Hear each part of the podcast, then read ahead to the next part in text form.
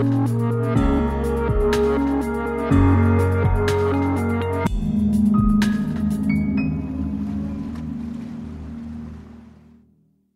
дорогие, во-первых, спасибо, что в эту прекрасную погоду вы все сюда пришли, вот, чтобы поговорить о такой важной, необыкновенно сложной теме, как вера и кризис веры. Спасибо отцу Прокофию, с которым мы долго-долго обсуждали по телефону, как сделать так, чтобы мы не ушли под утро отсюда, потому что это ну, какой-то очень большой вопрос. И, наверное, я хочу начать с того, что один из героев программы на радио Вера а, на мой ну, довольно обычный вопрос, а, как вы пришли к вере, а, сказал такую фразу, которая мне показалась, очень отозвалась в моем сердце. Он сказал, да я всю жизнь иду к вере. я подписываюсь под этой фразой, потому что мне тоже кажется, что я всю жизнь иду к вере.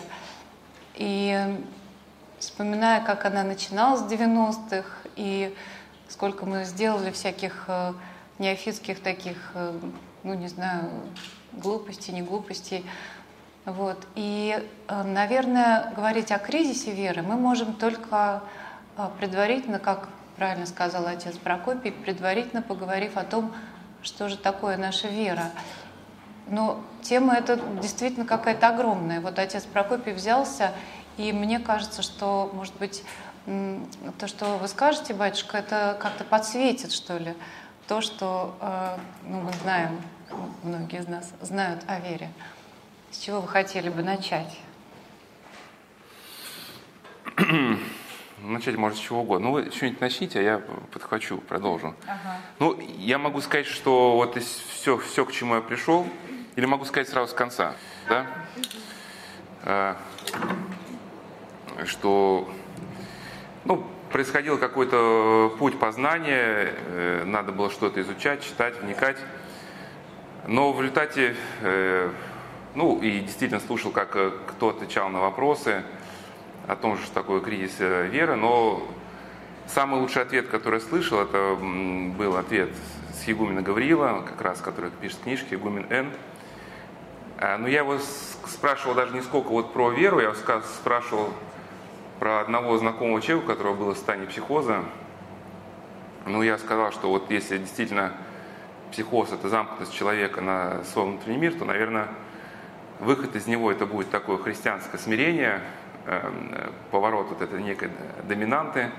И он сказал, да, ты, Прокопий, абсолютно прав, но для меня это абсолютно невозможно, если ты еще можешь э, как-то уделять какое-то пристальное внимание своему духовному развитию, то люди работают – после работы куча домашних дел, ну и уже выбирает принять таблетку какую-нибудь, да, там тормозящую и, и, и спать. Но э, ситуация могла бы измениться, если бы действительно, ну хотя бы даже там и нет духовника, вот если хотя бы 3-4 года человек мог бы обсуждать проблемы, ну, именно не, не главную свою проблему, даже там потеря веры или психоз или какая-то там психиатрическая проблема, а жизнь в целом, да, как, как у него отношения Э, с семьей, с коллегами, о чем он думает, о чем он мыслит, то постепенно, даже если мы не, берем, не трогаем самую главную проблему, не ковыряем ее, да, то у человека формируется какой-то комплекс представлений, какое-то мировоззрение, и появляются уже внутренние силы э, как-то уже справляться со своей проблемой. И, соответственно, вот эта духовная жизнь, она все-таки выстраивается не вокруг богословия, не вокруг каких-то социальных проектов, а это если есть у человека живая связь со Христом, то это есть вот та точка, за которую надо хвататься, да, и просто в реальной жизни очень тяжело ее сохранить, потому что, ну, например, э, христианин-начальник, э, подчиненные выходят из-под контроля, надо как-то их простимулировать, э, но одновременно при этом не впасть в гнев, да, и человек уже ищет какие-то формы, как и работу свою выполнить, но при этом не утратить свою связь со Христом. И чтобы этой цели добиться, Нужно сформировать десятки, если не сотни навыков, очень много приобрести каких-то, ну, выработать представлений.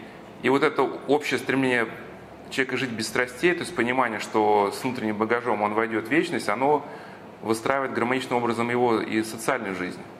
И тогда человеку не входит в кризис веры, потому что он не подменяет э, живую связь со Христом пусть хорошими, богословскими, но все же, да, где-то, если они оторваны от, от живой цели связи со Христом, абстрактными понятиями.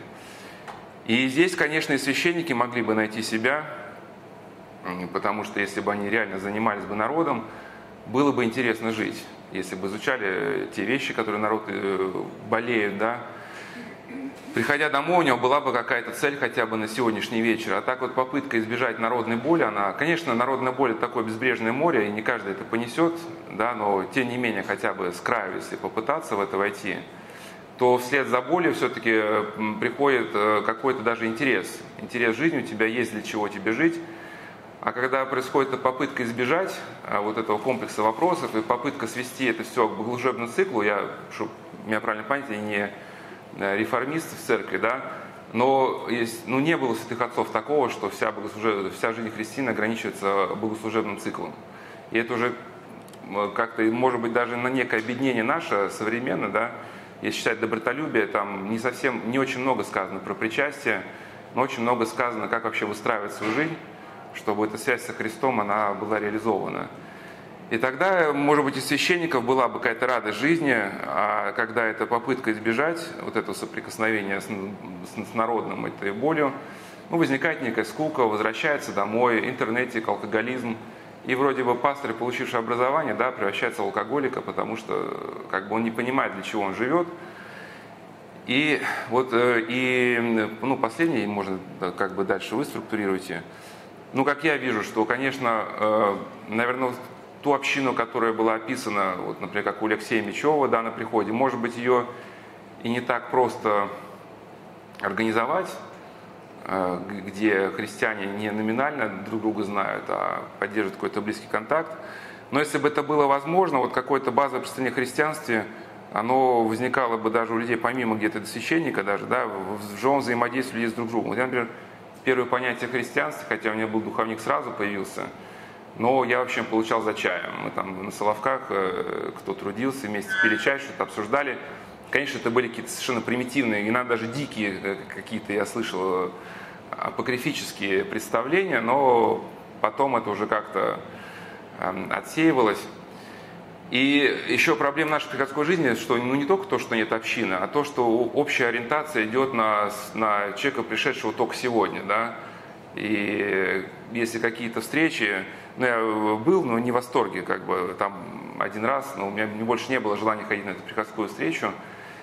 Ну, совсем какой-то примитив, да, вот, как, ну, ну, тот, кто был уже, он знает, что такое церковные праздники, знает элементарное представление там, о молитвенном правиле, но вот из раза в раз повторение одного и того же, как, знаете, в школах ориентация на двоечника, вот, надо ему разжевывать. И понятно, э, что надо где-то и объяснять, но надо где-то и тянуть вверх да, как Андрей Ткачев говорил, что э, его община в Киеве, там старались поднять людей на какой-то уровень культурный, не только духовный, но культурный, выше среднего. Ну и, и последнее, конечно, это, наверное, церковный кризис, это Сейчас прошу правильное понятие, не против всей психологии в принципе, я очень люблю читать психологию, психиатрию, но э, скорее все-таки серьезная психология, серьезная психиатрия, она не лежит на поверхности, в основном эти источники можно об них узнать только когда ты общаешься с реальными специалистами. А то, что лежит на поверхности, это такой популистский взгляд. И как раз вот э, Игнатий Бринчинов писал, в чем кризис церкви, да, что когда церковные проблемы начинают решать люди, не те, которые реально получили вот это освящение Святого Духа, и они могут людей вести к этой реальной связи со Христом, а которые церковные проблемы пытаются ну, решать с теорией э, там, организационных каких-то подходов, э, и прочее. Ну и получается, можно, конечно, общину вышкалить, да, как, не знаю, среднестатистические подразделения Apple, но будет ли это, будет ли это церковная община, где э, люди реально приобщены к Святого Духа. И вот э, наш церковный кризис отчасти, отчасти, да, это все-таки, прошу меня правильно понять, я неплохо знаю там психологию, но это, это внедрение популистских психологических методик, да, которые, вот, так сказать, Э, на достаточно примитивном уровне транслируются, и они, по сути, ну, не дают, ну, настолько блокируют как-то развитие человека, вот эти все теории созависимости, там, э, травмированности, да, и вот это получается имитация духовной жизни, подмена ее на какое-то психологическое пережевывание вот собственных саморефлексий, но в итоге человек не выходит за пределами вот собственного какого-то я. Ну вот это такое вступление. На самом деле очень интересно, очень хочется сразу поговорить про, про психологию с отцом Прокопием. Но у меня, знаете, такой простецкий вопрос. Вот вы говорите о том, что как построить общину, а я, как э, простой обыватель, хочу спросить вас, вот мы приходим к вере, да, и мы о чем-то молимся, мы просим Бога, но в основном о том, чтобы у нас и у наших близких все было хорошо. И пока все хорошо, никакого кризиса веры, скорее всего, не будет. А, но бывает так, что жизнь поворачивается совершенно другой стороной. Это потери, это какие-то а, беды и горести. И вот как в такой ситуации сохранить веру и не войти в кризис? Можно у вас спросить об этом? Да, мне когда попросили с одним э, знакомым, мои близкие, попросить поговорить с, с их родственником, который стал принимать наркотики, и э, долго мне не получалось позвонить. Ну, кстати, это, потом ситуация выяснилась, что через несколько лет мне сказали, что ситуация была результативной, наше общение. Хотя на тот момент казалось, что это был полный провал, э, потому что, ну, я, во-первых, через месяц, или, может, больше смог ему только позвонить. Ну, и он начал мне объяснять, что вот он э, в православии находит э, к тому, к чему тянется его душа, и вот он решил перейти из православия в ислам. Ну, в общем, я с ним не так много поговорил. В общем, я сказал, слушай, так ты... Я сказал, никакого у тебя перехода нет в ислам. Ты никогда и не был православным, чтобы переходить куда-то, да? Ну, э, и как-то он что-то так немножко расстроился, что он ожидал от меня, что сейчас начну его к чему-то удерживать, да? Но потом он сказал, что как-то он встряхнулся и как-то действительно посмотрел, что он как таковым верующим никогда и не был. Поэтому и кризиса никакого не было, потому что не был членом церкви никогда. Поп... А можно вас прервать и спросить, а на каком основании вы такой, такой диагноз поставили? Вы ты никогда не был верующим человеком. Ну, ну, это, ну, ну, ну это видно, что есть как бы э, ну, диалог и монолог. То есть, если, если человек Э, хочет меня убедить, что во всем э, виновата церковность, патриарха, кто бы там ни был. Ну, мы, ну как диалог, если ты что-то человеку отвечаешь, он обработал твой ответ и тебе ну, дает следующий, как бы, да, обогащенную версию своего вопроса. Но если ты пытаешься что-то ему сказать, и он продолжает свой монолог, ну, то есть, понимаешь, что человеку хочется в это верить, да, потому что у него своего рода есть интеллигенция, если бы, типа, дескать, меня тут хорошо приняли, то и я бы стал кем-то, да, а так меня хорошо и не приняли, то я вот имею некое моральное право дальше принимать наркотики, потому что другого варианта у меня нет. Ну, у меня просто было по зависимости, я просто не то что ставлю диагнозы, я просто наслушался этих наркоманских речей, да, и поэтому, поэтому это, ну, видно, когда человек э, хочет от тебя что-то узнать, а другой э, вариант, когда он хочет тебе доказать, что вот он Второй момент, это вот эм, э, я как раз говорил с одной женщиной тоже, у нее мама умерла от рака, когда был в больнице. Вот, вот. Это да, да, типа вот я ходила в храм, а вот, дескать, эм, а дескать, мама все равно умерла. Ну, то есть помните, да, от заката до рассвета, там как раз этот э, священник, э, он как раз, он и утратил веру, потому что у него умерла жена, он много молился, но вот, дескать, Э, дескать, все равно умерла.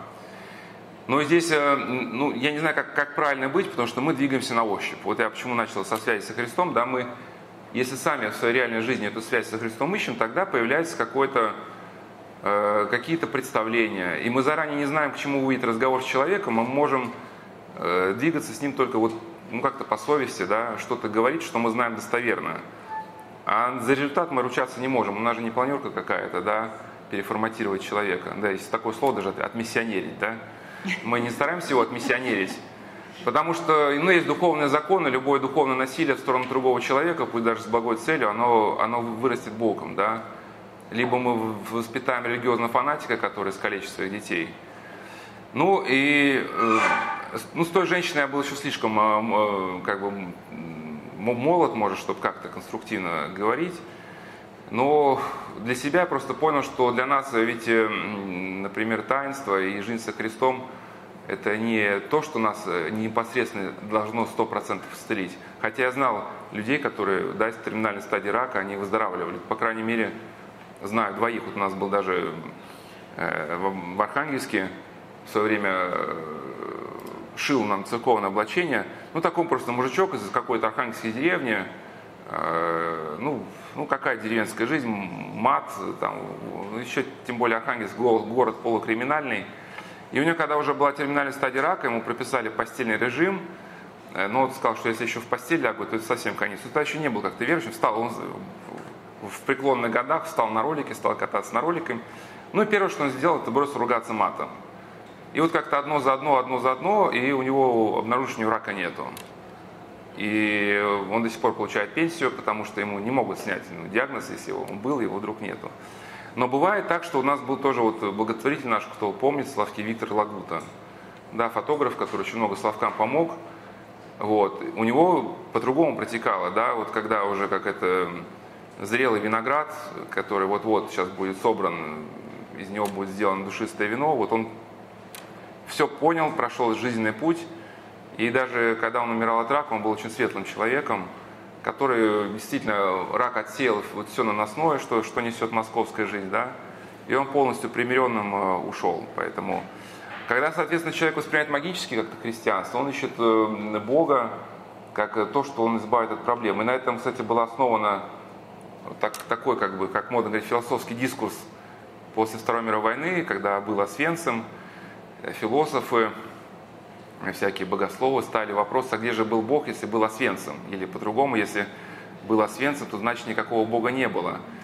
Ну и серьезные э, философы вроде говорят, что никто не ответил на этот вопрос по-настоящему. Мне кажется, сам вопрос фиктивный, да, потому что а где был Бог в сердцах людей, если уже, в принципе, европейская часть, она э, ну, отказалась от такого Бога. Ницше сказал, что Бог умер, все это радостно приняли. И у людей совершенно, э, соответственно, такая позиция, что то, что я делаю, это правильно по умолчанию, неважно, чем я занимаюсь, э, колдовство, магия, оккультизм, да, под прикрытием христианских каких-то идей, э, любовница по вторникам, но главное, что, главное, что вот э, если Бог посмеет мне что-то такое дать в жизни тяжелое, я сразу вычеркиваю. Ну, кстати, такая позиция у людей есть, да, в отношении священников. Ты мне духовный отец, только пока ты мне говоришь то, что не нравится. Кстати, вот бывший, кто, кто прошел эзотерический путь, это такая стандартная схема. Вначале батюшка вы самый лучший, ну, мельчайше ты заденешь человека против шерсти, начнешь говорить ему, что на аппарате болит страстей, да, сразу вы мне не нужны, но потом человек назовет это церковный кризис. Вот, и э, еще, ну, в запрещение вопроса, да, все-таки надо понимать, что какие-то важные вещи, они не понимаются на, на чистом интеллекте. Вот мы в прошлый раз, когда здесь собирались, ну, все, кто на Соловках уже и был, знают, что я люблю рассказывать про, про э, академика Ухтомского и доминанту. Да, соответственно, структурировать миллионы сигналов, которые доносятся до нас из реальности, мы можем только при определенном состоянии нервной системы. Да, вот это наш великий ученый, труды которого база для мировой науки, что если у человека есть определенное состояние нервной системы, доминант, то есть, грубо если есть, например, любовь, то вот он сквозь призму любви осмысляет и реальность. Если человек занимается только банковским делом, он просто физиологически не способен что-то понять. Да, и чтобы ему что-то понять, ему где-то необходимо сострадание – и это даже не богословие, да, а физиология, что вот э, когда человек, например, кому-то страдает, то как-то активируются какие-то дополнительные коры, отделы коры головного мозга, и уже потом этими активными нейронами человек может что-то понять о своей жизни. И поэтому иногда, когда человек не может понять, ни, ни, почему, не было освен, почему был освенцем, почему умер его ребенок, да, надо расширять э, мировоззрение человека, помогать посмотреть ему где-то по сторонам. И только когда человек встает на какой-то путь, да, на котором он внутренне меняется, он может прийти ну, к пониманию чего-то такого, что раньше было недоступно. И вот поэтому, мне кажется, этот вопрос Познера, который он любит задавать, ну, он абсурден. Да, а говорит, я много раз спрашивал христиан православных, почему умирают дети, никто мне не ответил. Но может спросить вопрос, а почему дети не должны умирать? Что кто-то обещал вечное бытие, ну, это, конечно, страшный вопрос, но я э, сколько общался с паломниками, те, кто переживал кризис в общем, могу сказать, что это, конечно, это, это выборка вот слишком маленькая, чтобы утверждать. Но э, всегда надо отвечать на вопрос не богословский, как кризис, да, а надо смотреть вообще вглубь истории человека. Я сейчас немножко скажу, как бы ответвлю, сейчас вернусь к детям. Просто у меня было такое общение с одной женщиной, она говорила, вот у меня это не получается с моими дочерями, все очень плохо, там и с мужем плохо. ну, я там что-то, я там, ну, аудио диктовал ответы достаточно, там, много я там присылал всяких там каких-то там ответов. Э, ну, и, а я обычно, когда какие-то лекции делаю, я у людей спрашиваю разрешение, можно я вот я использую вашу историю. Ну, и обычно по моей просьбе люди прям пишут то, что мне рассказывали, э, там в виде текста. Ну, и мы только там именаем, меняем имена, э, города, чтобы случайно не было узнано. Но я случайно, случайно в беседе упомянул просто ну, штык человек, что, ну, например, человек жарит яичницу, как бы, да, ну, это не было раскрытие ни тайны исповеди, ни тайной личности, не было ничего.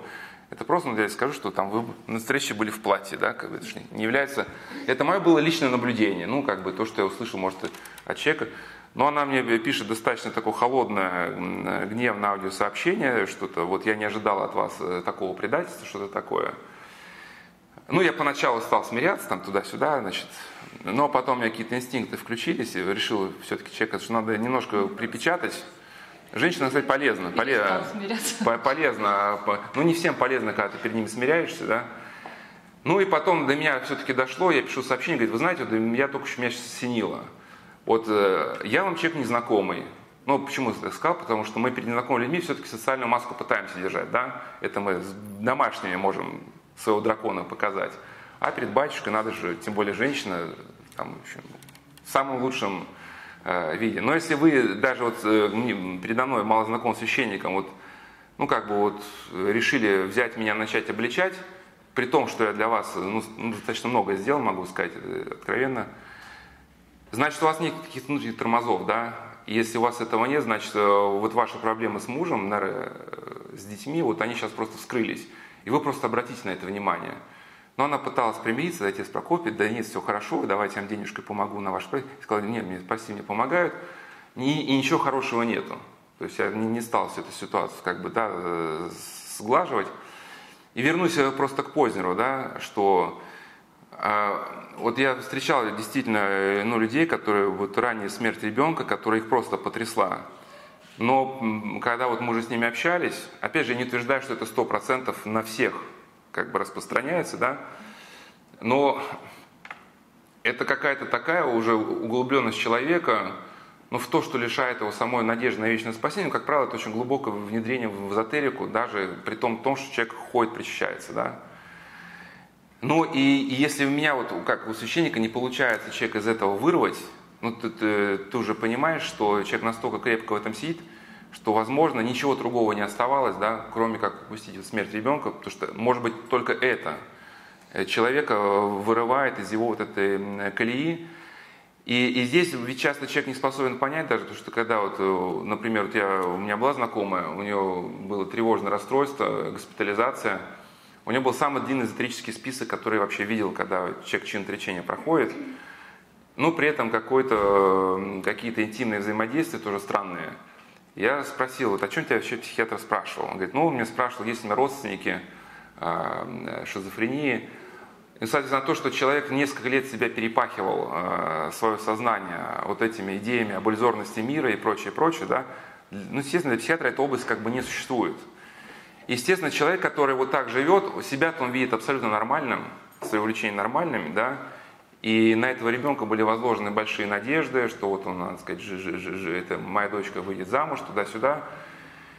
И вот эта э, катастрофа, которая заставляет человека полностью пересмотреть всю свою жизнь, может быть, она откроет когда-то человеку глаза. Ну и последнее, да, что можно было бы э, в отношении поздней рассказать подобных людей – у нас нет этого термина, я не фанат заимствования из индийской философии, но термин очень правильный. Да, это сампрадая, это включение в традицию. Если вот брать не, не саму философию, а вот этот термин сампрадая, да, то есть человек вначале должен быть э, подготовлен. Я точно не помню, как э, звали вот этого индийского мудреца. Я, опять же, не фанат заимствования, но мне его история понравилась, что э, там была каста браминов, кшатриев, да, и на каком-то этапе э, как раз э, буддизм он и характеризовался тем, что каста браминов стала терять влияние, и на, на вершину социальной лестницы вот, каста военачальников выступила. И вот как раз эта история, которую я рассказываю, да, имен не помню, заключалась в том, что однажды сын очень известного брамина, он сказал, что а я вот слышал, а, учение о семи огнях, да, и что-то такое, или о пяти огнях э, жертвенных. И папа, известнейший брамина, все говорит, сынок, а где ты это слышал? А я слышал вот, вот у этого ну, какого-то военачальника, да, который уже занялись философией. И этот известнейший Брамин пошел, значит, к этому военачальнику, и его в этом доме встречают с большим почетом. Какие дары тебе дать? Хочешь, мы подарим тебе коров, хочешь, мы подарим это, там, живи, сделай, бери все, что хочешь. Он говорит, нет, мне не надо ничего, я хочу узнать ответ на вопрос. И тогда вот это как бы, ну, услужливость этого кшатри исчезает. Да? Он говорит, хорошо, если ты хочешь узнать ответ на вопрос, тогда ты должен сделать это законным порядком. Ну, по-нашему, ты должен сделать земной поклон и признать меня в качестве своего учителя. И тогда с тобой будет какой-то разговор дальше. Ты должен остаться в моем доме, жить в моей семье, изучать порядки нашей жизни, впитывать это все в себя, и впитывая это все в себя, ты поймешь то, что я выразил буквально в короткой фразе. Да? Потому что короткая фраза без понимания контекста может человека смутить. И этот брамин, ну, можно его за это уважать, да, хоть я все-таки убежден, что индуизм это ложная идея, но можно уважать его хотя бы за этот человеческий поступок, что он этот земной поклон сделал. Он сказал, ну, там какая-то формула, да, прими меня в качестве ученика. Но для большого брамина это позор. То есть признать себя э, начальным просто первоклассником. Угу. Его дети возмутились, папа, ты нас опозорил. Да. Но он сказал, что дети, вы не понимаете, что если перед вами лежит новое знание, вы должны как бы бросить все, но, но как к нему приблизиться. И, соответственно, человек, который сидит просто в своем кресле и говорит, объясни мне, там, почему дети умирают, а с какой стати я тебе должен объяснять это? Да? Хорошо, ты хочешь прийти законным порядком, приезжай на Славки, становись трудником, и мы будем с тобой встречаться, я тебе буду это объяснять ты будешь внутренне меняться, избавляться от страстей, потому что это даже не богословие, это нейрофизиология, да? Если в человеке есть там гнев, зависть, он просто физиологически какие-то вещи не способен понять, потому что линза его сознания, да, а, а, она кривая. Да, и поэтому вот этот вопрос э, Пилата, он тоже не имел э, смысла, что есть истинность. Все равно, что спросить человек, спросить что есть бокс. Ну что человек, а, у меня был один, кстати, вот у нас э, есть один монах, который пришел в православие из глубочайшего кризиса. Но вот он, э, этот кризис выражался в том, что у него его мучила гордыня настолько, что он не мог спать. Единственное утешение для себя он нашел, что у него был друг, вел секцию кунг-фу, и он приходил раз в неделю, вот друг его мочалил просто в кровь. И он, когда в душе выл от боли, его немножко вот эта гордость отпускала. Потом он стал себя убивать, прошу не принять как рекламу, это Ашанан, да. Устроился грузчиком и убивал себя просто в ноль э, усталостью. Но потом он стал потихоньку вот э, тянуться, э, попал на Соловки, он как раз рассказывал, что, ну как э, человек приходит, он спрашивает, что такое кунг-фу? Он тут приходил на тренировку, что такое кунг-фу? И говорит, я, знаешь, что он делал? Он просто начал мочить. Вот просто сходу. Именно, ну там была такая как бы секция, где практиковалось жестокое добивание. То есть на улице что никто руки подавать не будет, никто в гонг не ударит. Если человек во время спарринга падал, его добивали. Да? И вот, соответственно, человек пришел на тренировку, говорит, покажите, что, чем вы здесь занимаетесь. Ну, как человеку объяснять, чем мы занимаемся, да? Надо попробовать.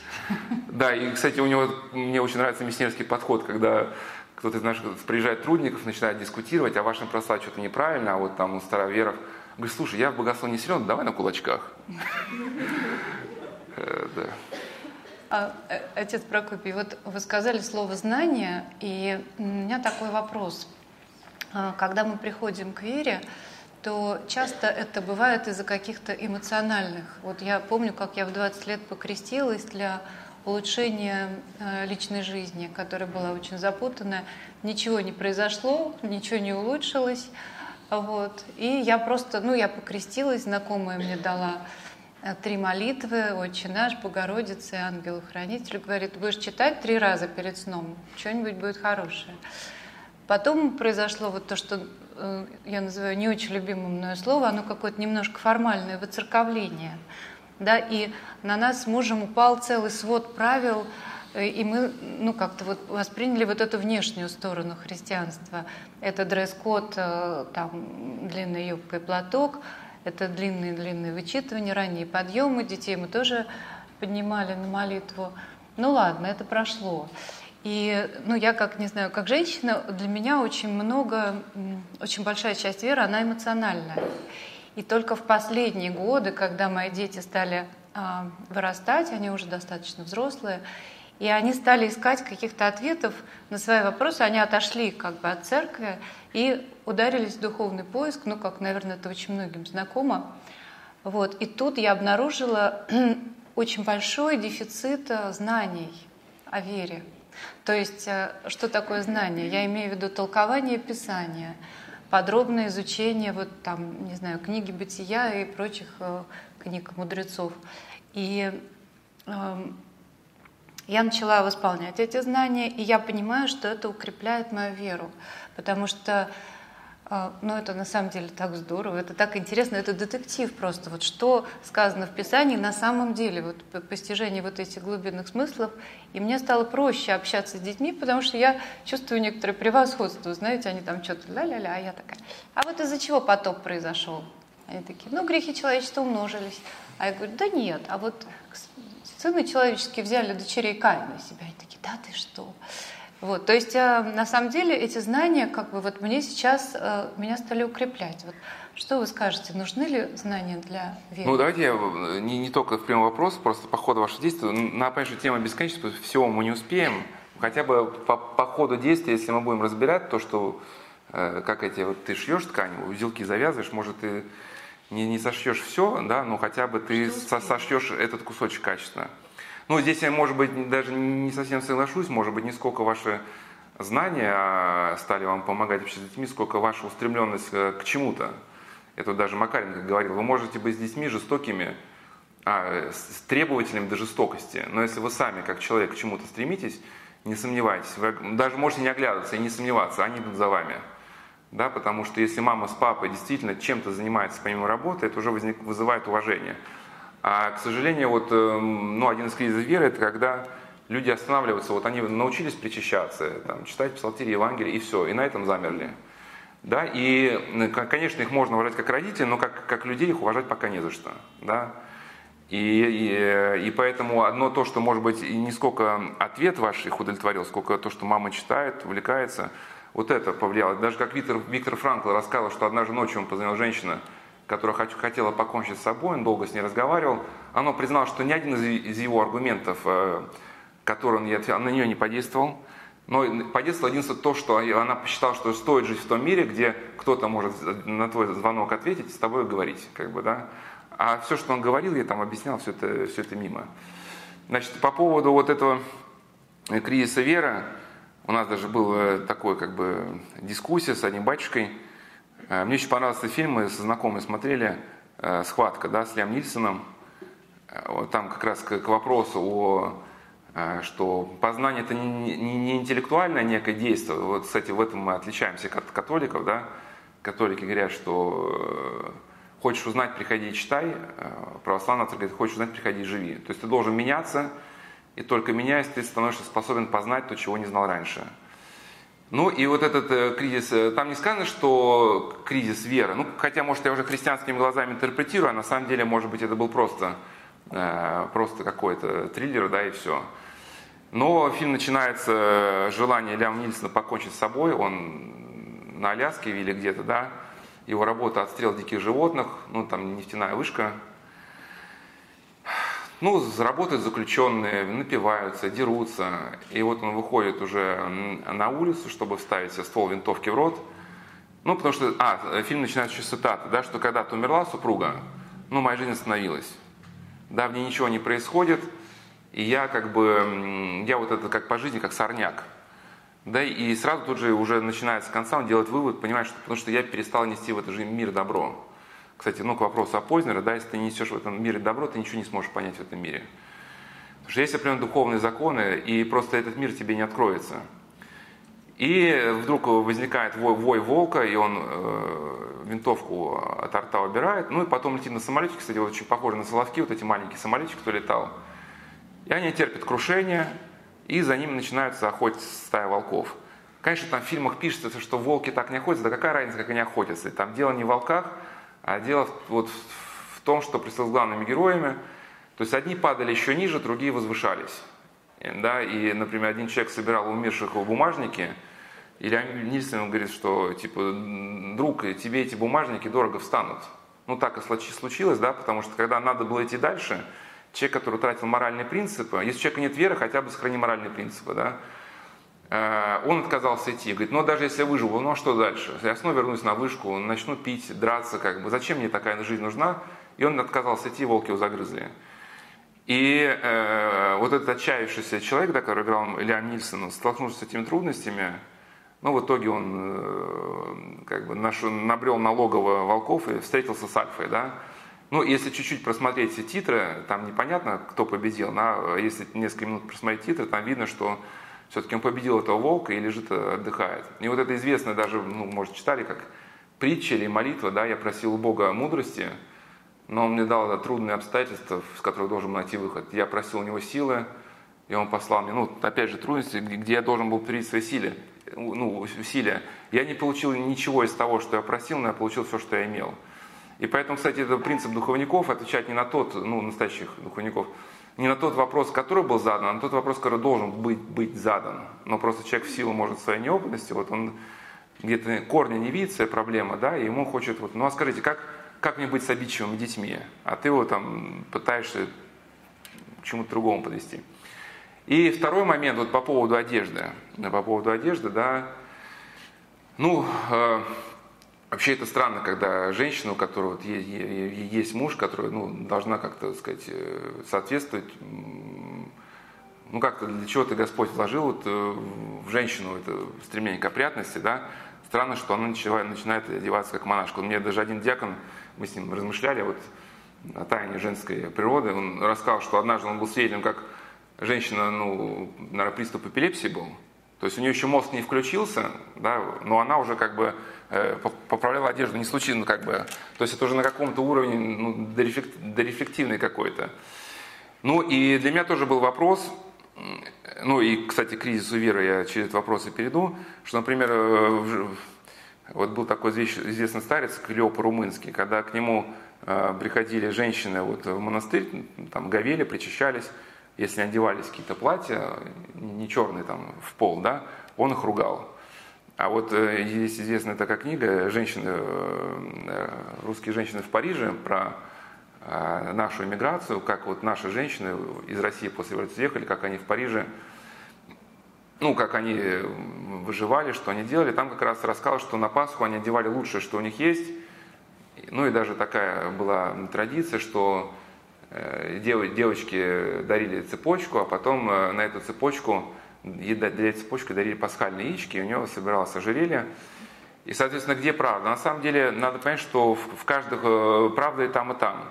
Что, конечно, если монастырь, в котором был Клёпа Румынский, это монастырь, где процветал исихазм, да, и действительно женщина, которая приходит туда, где э, суровая монашеская традиция, она должна это понимать. Да, и действительно здесь может юбка там в, э, в пол, может быть, она будет уместна. Но э, русские женщины в эмиграции в Париже, они ведь рисковали раствориться э, в какой-то культуре, ну, иной. И поэтому нужно было держаться за свой язык, и поэтому даже то, что она, вот эти были платья красивые, которые раз в год только одевались на Пасху, даже то, одно то, что она хранит это платье, свидетельство не о любви к нарядам, да, она уже, получается, об этой Пасхе думала. Ну, соответственно, да, и то, что она постаралась красиво одеться, это тоже, можно сказать, частью было ее духовной жизни, вот ее восприятие праздника, потому что праздники же не просто так, да. И я вот вспоминаю, вот, кстати, одну женщину, часто про нее рассказываю, рассказала, как она семью свою подвела к вере, она не, не провела, она просто на празднике стала вкусно готовить. И э, муж и дети, они говорят, а что, что такой, такой стол? Он говорит, а вот сегодня такой-то церковный там праздник. Ну и постепенно ее семья она стала в курсе, в курсе всего богослужебного цикла. Что вот это лайфхак, вот это я понимаю. Да, и, и соответственно, ну сейчас перейду дальше к вашему вопросу. И, э, и, и, может быть, один из таких людей, ну, затыков мысленных, что все-таки надо понимать, что те или иные наставления в основном были для какой-то своей эпохи, э, для конкретно своего адресата. И э, я вот тоже не фанат заимствования из восточной культуры, но вот притчу про невидимого скакуна я расскажу. Это просто однажды я читал, тоже у меня был, может, личный кризис веры, у нас на монашеском правиле читали э, после там, правила несколько страниц из Авы Емельяна Вафидиса. Я, честно говоря, не мог это слушать, у меня был протест. Вот, и я, я возмущался. Сейчас никто ничего не понял. А, а, а Емельян Вафидис, греческий старец, то есть у нас было монашеское правило, и после этого владыка Порфирий читал там две страницы. Вот. У меня возник просто протест, я даже, Владыка, можно я буду уходить, я не буду слушать вот э, ну, меня просто это возмущало. Я привык к точности мысли. А у меня просто там были такие фразы, если монах там выглядывает в коридор, он никогда не достигнет чего-то чего-либо духовного. У меня зачем так у нас э, братский корпус, там коридорная система, то есть коридор и кели. Так что у нас, э, ну если смотреть формально, никто ничего не достигнет. Ну я этот вопрос задал одному знакомому священнику, он сказал, что тебе надо понять суть, о чем идет речь, что монах, который вот рассеивается вниманием, вот он не сосредоточен, туда-сюда вниманием обращается, да, он не достигнет духовной жизни. А куда он смотрит?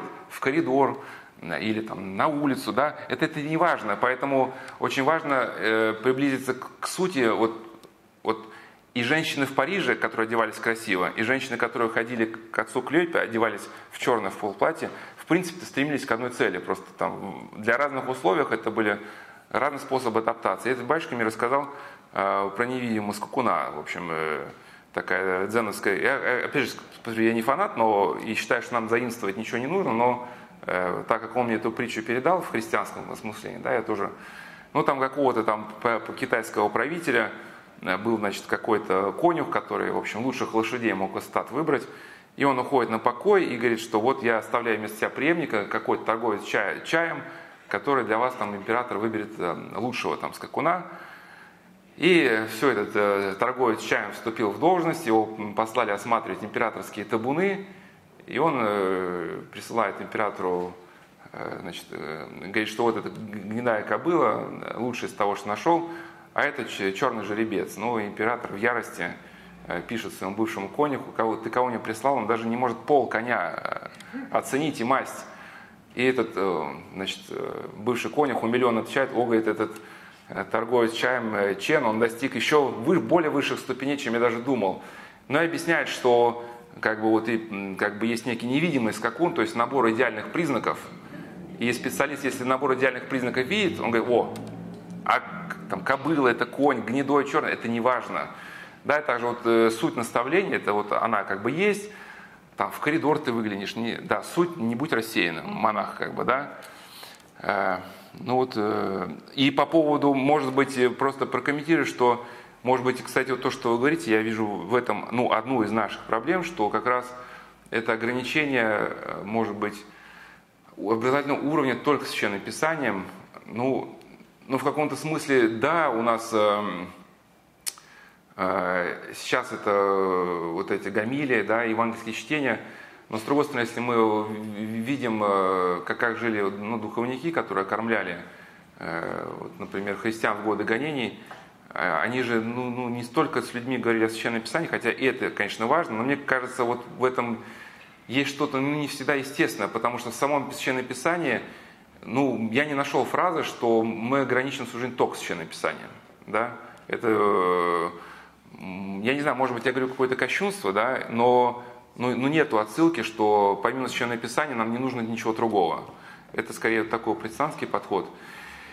И, э, и все-таки жизнь, она многообразна, да, и вот, например, отец Косма Смирнов, который кормлял э, в Рижском монастыре э, христиан в годы СССР, к нему со всего Союза ездили. Но о нем осталось воспоминание, что самое главное, что он видел, это пробудить в человеке э, совесть, там, чувство ответственности. Но это духовнический принцип, да, не отвечать человеку на тысячи вопросов, научи его думать, он на тысячу вопросов ответ найдет сам. И вот если ты воспитаешь э, в человеке вот жажду да, к истине, он уже дальше, в принципе, не важно, что он будет читать. Э, там Священное Писание, э, какие-то даже, может, книги даже не всегда духовные, но он уже сумеет уже вычленить из этого какую-то эм, христианскую идею. И вот, может быть, ограничение только Священным Писанием, оно приводит к тому, что э, люди не всегда могут то есть нужен большой опыт, чтобы от Священного Писания сделать мгновенный переход к своей рабочей ситуации, когда там конфликт между коллегами, как тебя вести. Как или меня одна там, девушка, которая занималась йогой, спросила батюшку, а, а йогой можно заниматься? Говорит, а ты читай Евангелие, она, там все написано. И она на полном серьезе читала Евангелие, вот где там про йогу, да?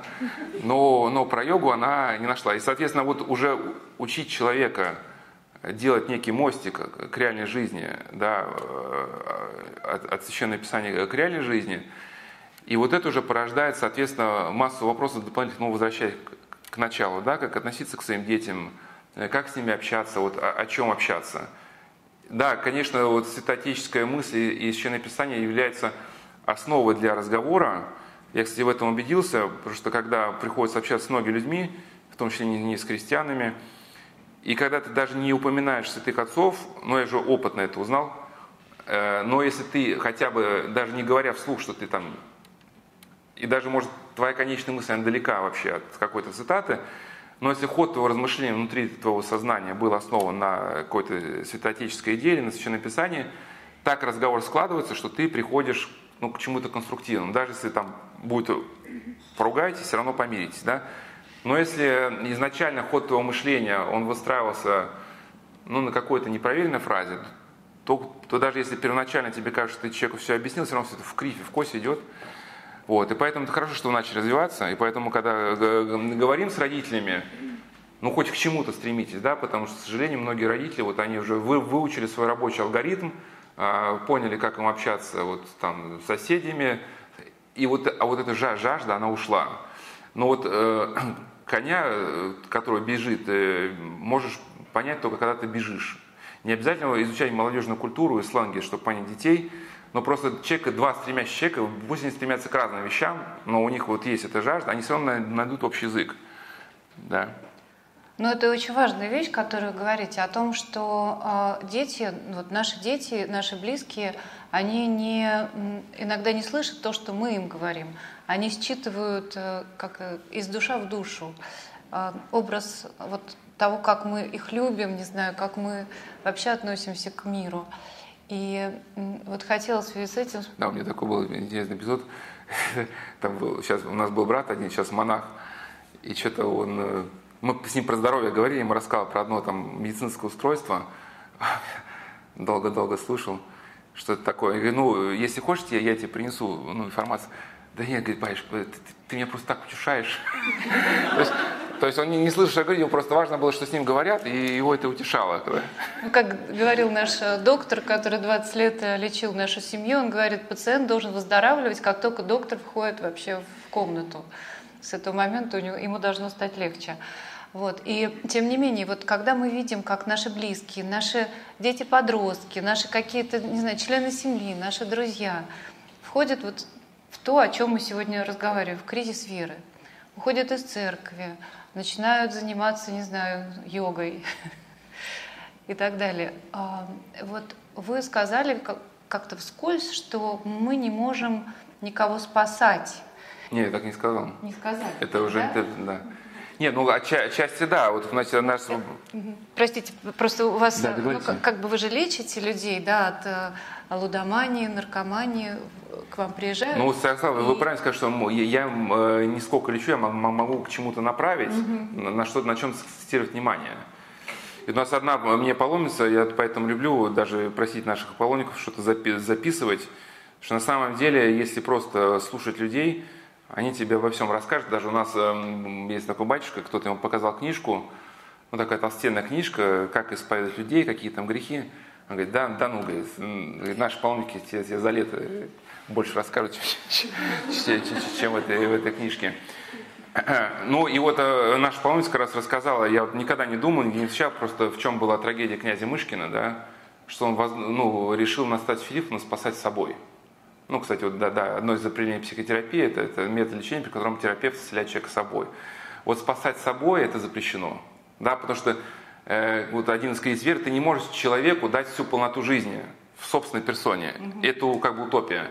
Если ты попытаешься человека замкнуть на самого себя, рано или поздно ему станет тесно. Да, и поэтому, кстати, вот маму многие боятся. И даже вот у меня, э, я, вчера у нас была лекция Э, где, на, на, на, где ну, такой проект называется «Площадка», где дети учатся общаться друг с другом.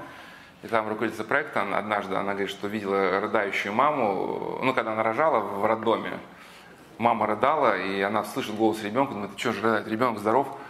И оказывается, она, мама рыдала, потому что ребенок уже не в ней, она не может его полностью контролировать. А. Да, потом рыдает, когда он уйдет в школу. Теперь он не, не бы целиком мамой, у него есть там свои друзья, а, а когда еще он еще женится на ком-то еще, все как Да, мама, мама не нужна. Но мы, но, мы, но мы не можем человека ограничить э, собой. И, и, может быть, почему уходят, да, и надо быть где-то спокойным. Ну, во-первых, кстати, мы вчера, да, обсуждали про иллюзии. Из иллюзии вот три выхода. Это внимание к ближнему, да, следование принципам духовной жизни. Поэтому, когда родители сами меняют правила игры и, в общем, как-то начинают какие-то продвигать идеи, ну, подавляя или еще что-то такое, ну, получается, ну, вообще ничего хорошего от них не приходит. Иногда, ну, конечно, нужно быть, быть э, строгим, но где-то все-таки вот этот, этот кризис, он не закономерен, да, но если мальчик не разбивает в кровь коленки, значит, наверное, это не мальчик. Кстати, сегодня с американским врачом, который в Штатах лечил, э, разговаривали, ну, там это норма, что дети уже с детского сада, даже до детского сада начинают получать тормозящую терапию. Он никто нигде не должен бегать, и просто не берут детский сад. Да, ну те, кто думает, я не, не, не кидаю камень в гнилой запад, но просто что вот такая картинка свободных штатов, это не, не, не очень как бы правда. Ну и, соответственно, э, как мне одна невролог говорила, да, что если, если речь идет о мальчике, слава богу, если он хотя бы доживет, переживет через 20-летний порог, хотя бы жив останется, да, потому что когда человека начинает трясти, шатать, вот эти поиски, ну, отстань свой я, там, ну, поиск себя, конечно, могут человека заводить в дебри. И иногда здесь какое-то директивное наставничество, оно не работает. Мне поэтому очень импонирует опыт одного папы. У него сын занимался с самого детства миксфайтом и естественно, ну, смешанными боями. Естественно, э, я просто знаю его жену, она говорит, что на каком-то этапе, когда мы еще до свадьбы, все, мы с тобой никуда больше не ходим. Потому что придем куда-нибудь там в оперу, будет драка. Ну, даже, даже там, да.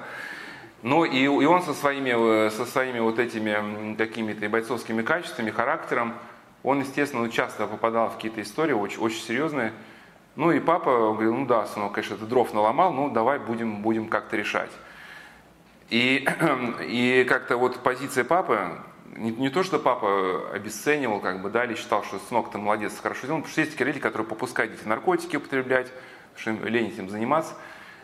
Нет, папа все адекватно понимал, но с другой стороны, если бы он сейчас стал бы кричать, просто в следующий раз закончить тему, сын бы пытался решать вопрос с какими-то кавказцами, да, ну, самолично, через каких-то там бандитов, естественно, это закончилось бы потом где-то трагично. И вот те семьи, где, может быть, инстинктивно, из лучших побуждений начинают кричать, если что-то случилось, да, просто добивается того, что следующая серьезная проблема будет решаться без родителей ну, на, на том низком уровне жизненного опыта, который есть, естественно, с очень серьезными последствиями потом, которые могут закончиться тюремным сроком или какими-то крупными долгами, да, каким-то там криминальным там, товарищем. Вот. Ну и еще вот кризис может э, веры в чем, в чем э, детский заключается, то, что многие родители, во-первых, забыли, как, как они были детьми. Вот родители жалуются, вот, что там, вот моя дочке 20 лет, она себя вспомнил 20 лет. Ты, ты прямо супер сознательная была, да. Вот. И мы, мы же вспомним, ну, какими, как мы были детьми, как мы убегали куда-то, да, там еще что-то такое. Э, и даже вот мне одна наша прихожанка, ну, паломница, она рассказала, что САС, когда она убегала из дома, ее искали из полиции, это самый интригующий момент, она у подружки лежит под кроватью, и там по полицейски с фонариком, там, значит, и, и вот, но а когда она убежала, однажды никто не стал искать. Ага. Она лежала под кроватью, ждала, когда же вот это будет шоу-то, да. Ну, встала и вернулась домой. Вот Сергей Строгородский, хоть его многие почему-то осуждают, но вот я изучал вопрос, ничего плохого в его декларации, ну, то, что там, да, на, на нашей радости, вашей радости не было. Но это отдельный вопрос, не буду касаться. Но у него было очень хорошее размышление, что каждая историческая эпоха имеет свои формы церковного выражения – если попытаться просто перенести те формы церковного выражения, которые были в предыдущую эпоху, не получится удержать человека в этих рамках, потому что жизнь все равно вскроет как бы, да, эти, эти берега. Ну вот, например, там, сейчас я вернусь к детям, например, ну, косметика, да. Ну, действительно, может быть, в, в те времена, когда Ян Златоуст писал, действительно, вот только блудницы, они там э, щеки такими румяными, там, да. Э, ну, это опознавательный знак, что она там готова. Но я не уверен, что все э, женщины современные, кто использует ну, в меру косметики, что они этим дают опознавательный знак, что там они... И, соответственно, вот эти наставления проецировать на современных э, э, женщин, да, которые ну, в какой-то умеренной фазе. Мне кажется, это, это просто приведет к тому, что они просто такого подхода где-то не поймут. Но с другой стороны, конечно, избирать либеральной повестки, там, делать все, что хочешь, лишь бы, там, лишь бы принимать Христа как своего личного спасителя. Но в отношении детей, вот э, мы говорили с одной женщиной, которая участвовала, не помню, на, на прошлой беседе, вот, может, я и рассказывал здесь, она участвовала в формировании детских домов. И она говорила о провальном вот этом проекте, когда собирали девочек с вокзалов и создавали лучшие условия. Балерины приходили, занимались с ними танцами, профессора приходили, делали с ними домашние уроки. То есть вот в рамках текущей модели эти девочки функционировали отлично. Да? Но когда, соответственно, нужно выходить в большой мир, он э, срывало голову, ну, возможно, еще сильнее, чем срывает голову э, в семьях, где родители ходят, ходят голые, принимают наркотики, потому что там Э, у детей хоть какие-то возникают механизмы адаптации, хоть как-то мысль работает, ну хотя бы как не попасть под кулак там выпившего папы, ну хоть как-то, да? А тут человек просто живет в каком-то вакууме, где все за него прописано, он ни о чем не думает, и, и вот это, она ждет принца, да, что вот он так перекрестится, такой, такой. А сколько вот мошенников, да, которые правильно перекрестят, вот кто читал Стефана Цвейга, да, «24 часа из жизни женщины», когда Одна женщина привела игрока патологического в храм. Поклянись мне, что ты бросишь играть, и я оплачу твои долги. Да, он, естественно, поклялся, и она на следующий день нашла в казино, говорит, ты же поклялся. Он говорит, женщина, что тебе надо денег, -то? стал кидать ей в лицо банкноты, уйди отсюда. Там, да? Вот, но она вот считала, что это вот так просто, взять э, человека, вковать его в какую-то форму, да, и, соответственно, очень правильно поступают родители, которые не столько э, вот в какую-то церковность заковывают, сколько ну, помогает, может где-то понять суть каких-то духовных принципов, учит детей думать. Вот, а как там правильно вот этот персонаж в книжке, он правильно поступил или неправильно? У нас так отец Вячеслав с детьми на, на, наш э, с подворья. Там девочка говорит, я думаю, правильно. А вот если бы с тобой так поступили, тебе понравилось? Говорит, нет. Ну и, соответственно, может быть, вот эти дети из таких семей, может быть, они не будут производить впечатление супер церковных детей, да, но зато у них э, будет рабочая голова, и они найдут ориентацию. И, и отец Вячеслав даже нас что вот его опыт, да, пяти детей, обязательно нужно давать какие-то кружки, может быть, спорт. Нельзя человека замыкать, э, ну, только вот э, в, этой, так сказать, церковности. Даже вот у меня сейчас знакомый батюшка, он окормляет ВДВ, да, значит, полк ВДВ, который на переднем крае. Как раз вот те, те верующие парни, христиане из, из спорта пришли, они молодцы. Угу. Чисто церковно. Вот они вот как-то вот как-то ну, увиливают, уклоняются, потому что вот это мужество, оно не было, не было воспитано, да. Э, и, может быть, человек, он хорошо, вот в идеале, когда человек, мальчик, он, он и верующий, да, но он и прошел какую-то жизненную школу. Вот я знал одного верующего он когда попал на флот в армию, ну, там дедовщина, все было жестоко. Но от мысли о самоубийстве удерживало только вот утешение, что он э, читал Священное Писание, да. И, э, соответственно, вот эти формы, как мы и начали сначала, да, вот э, священник и человек, нас объединяет это и даже не сколько сильной какой-то традиции, да, ведь какая-то традиция появилась, когда в какую-то эпоху люди, думая, как, как достичь связи со Христом, выковывали какие-то формы. Но вот если для нас не сколько, конечно, важно и предание, да, но важно вот именно это, эта связь со Христом. Э, и тогда уже, уже мы опытно, ну как и происходит какие-то научные открытия, подлаживаемся, духовник там, к человеку, человек к духовнику, э, родители к детям, э, дети к родителям. И тогда постепенно находят вот ту уникальную форму, да, в которой человек может существовать. И, кстати, у, у, этого, у этого, кстати, а, Авы Емельянова Фидиса даже была мысль, что для каждого человека существует вот своя форма жизни, в которой он приобщается к Святому Духу. Да? И Антоний Иисус говорит, что нельзя человека ломать, делая себе подобное. Он все равно рано или поздно из этого ложа прокруста он вырвется. И это трагедия, когда родители начинают ломать детей, потому что заранее решили, что есть какая-то модель, куда дети э, должны вписаться. Да? И рано или поздно они уходят. И их будет нести даже сильнее, чем э, э, детей из явно патологических семей. И если родители считают, что ну, нужно терпение, вот ты его, яви его в самом виде. И, естественно, человека будет шатать, э, шатать, и нельзя отвечать детям, да как ты смеешь меня вообще там об этом спрашивать. Если нет ответа на вопрос, лучше ничего не, не отвечать, да. А иногда невозможно отвечать, потому что, э, ну, даже вот мы физиологически, да, эти лобные доли встают ну, лет после 20, а мне знакомый невролог говорит, что лет после 25. Поэтому я родителям говорю, что с мальчиками, ну, с девочками пораньше, у девочки все-таки у нее э, с рождения вложено, что надо создавать семью, какая-то серьезность. Вот с мальчиками до 25 лет даже не надейтесь, что какие-то проблески будут. Да? Я себя помню, 20 лет это. Отморозок к отморозкам, но считающий, что ты, что умнее тебя никого нет.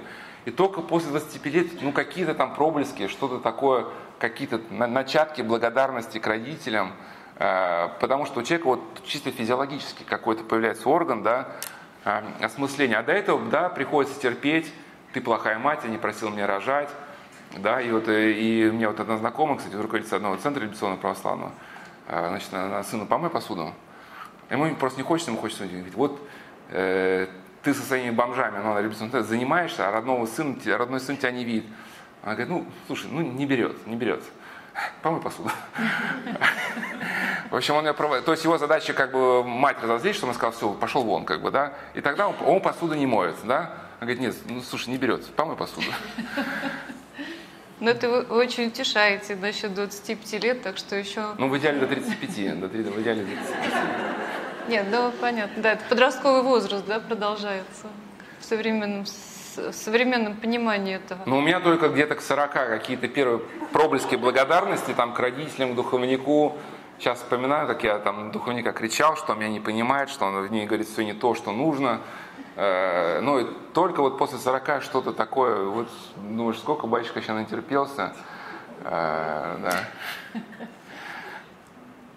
А, отец Прокопий, вот смотрите, вы говорили про то, что не надо спасать собой. И я вспомнила одну интересную ситуацию. Мне разрешено ее рассказать, хотя она о моем ребенке, потому что я уже прописала ее в книжку, в книжке про депрессию подростков, и она была как бы э, дочерью отцензурирована. То есть она пропустила книжку. Вот. А был такой тяжелый период, когда у дочери начался ну, не кризис веры, а просто подростковый чудовищный кризис. И то, что вот популярно сейчас, она заболела булимией. Да, но не, не она заболела. Но обычно, обычно начинается анорексия. Анорексия, да. Она перестала есть. Вот. Все, что мне было позволено делать, это а, коктейль с утра, который я тайно вливала в спортивное питание. И эта ситуация довела меня до какого-то крайнего истощения. Я пошла к психологу. Я не очень часто к ним хожу, но это была православный психолог и достаточно мощная. Она, кстати, тоже занимается жертвами наркомании, сект и так далее. И она дала мне потрясающий совет, который меня окрылил и снял вот эту тяжесть с меня. Она сказала, ты должна достичь бесстрастия по отношению к тому, что твоя дочь ест. Ты не должна делать манго-шейки по утрам. Ты должна просто выходить с кухни, когда дочь туда входит. И, и готовить то, что ты готовишь, там котлеты, борщ. И просто вот не можешь достичь, выходи с кухни. Это настолько, а, настолько меня окрылило, и я поняла, что, наверное, половина проблемы была с тем, что я пыталась контролировать эту ситуацию что я как-то вот задавливала собственного ребенка, да, я действительно стала уходить с кухни, мне стало очень легко.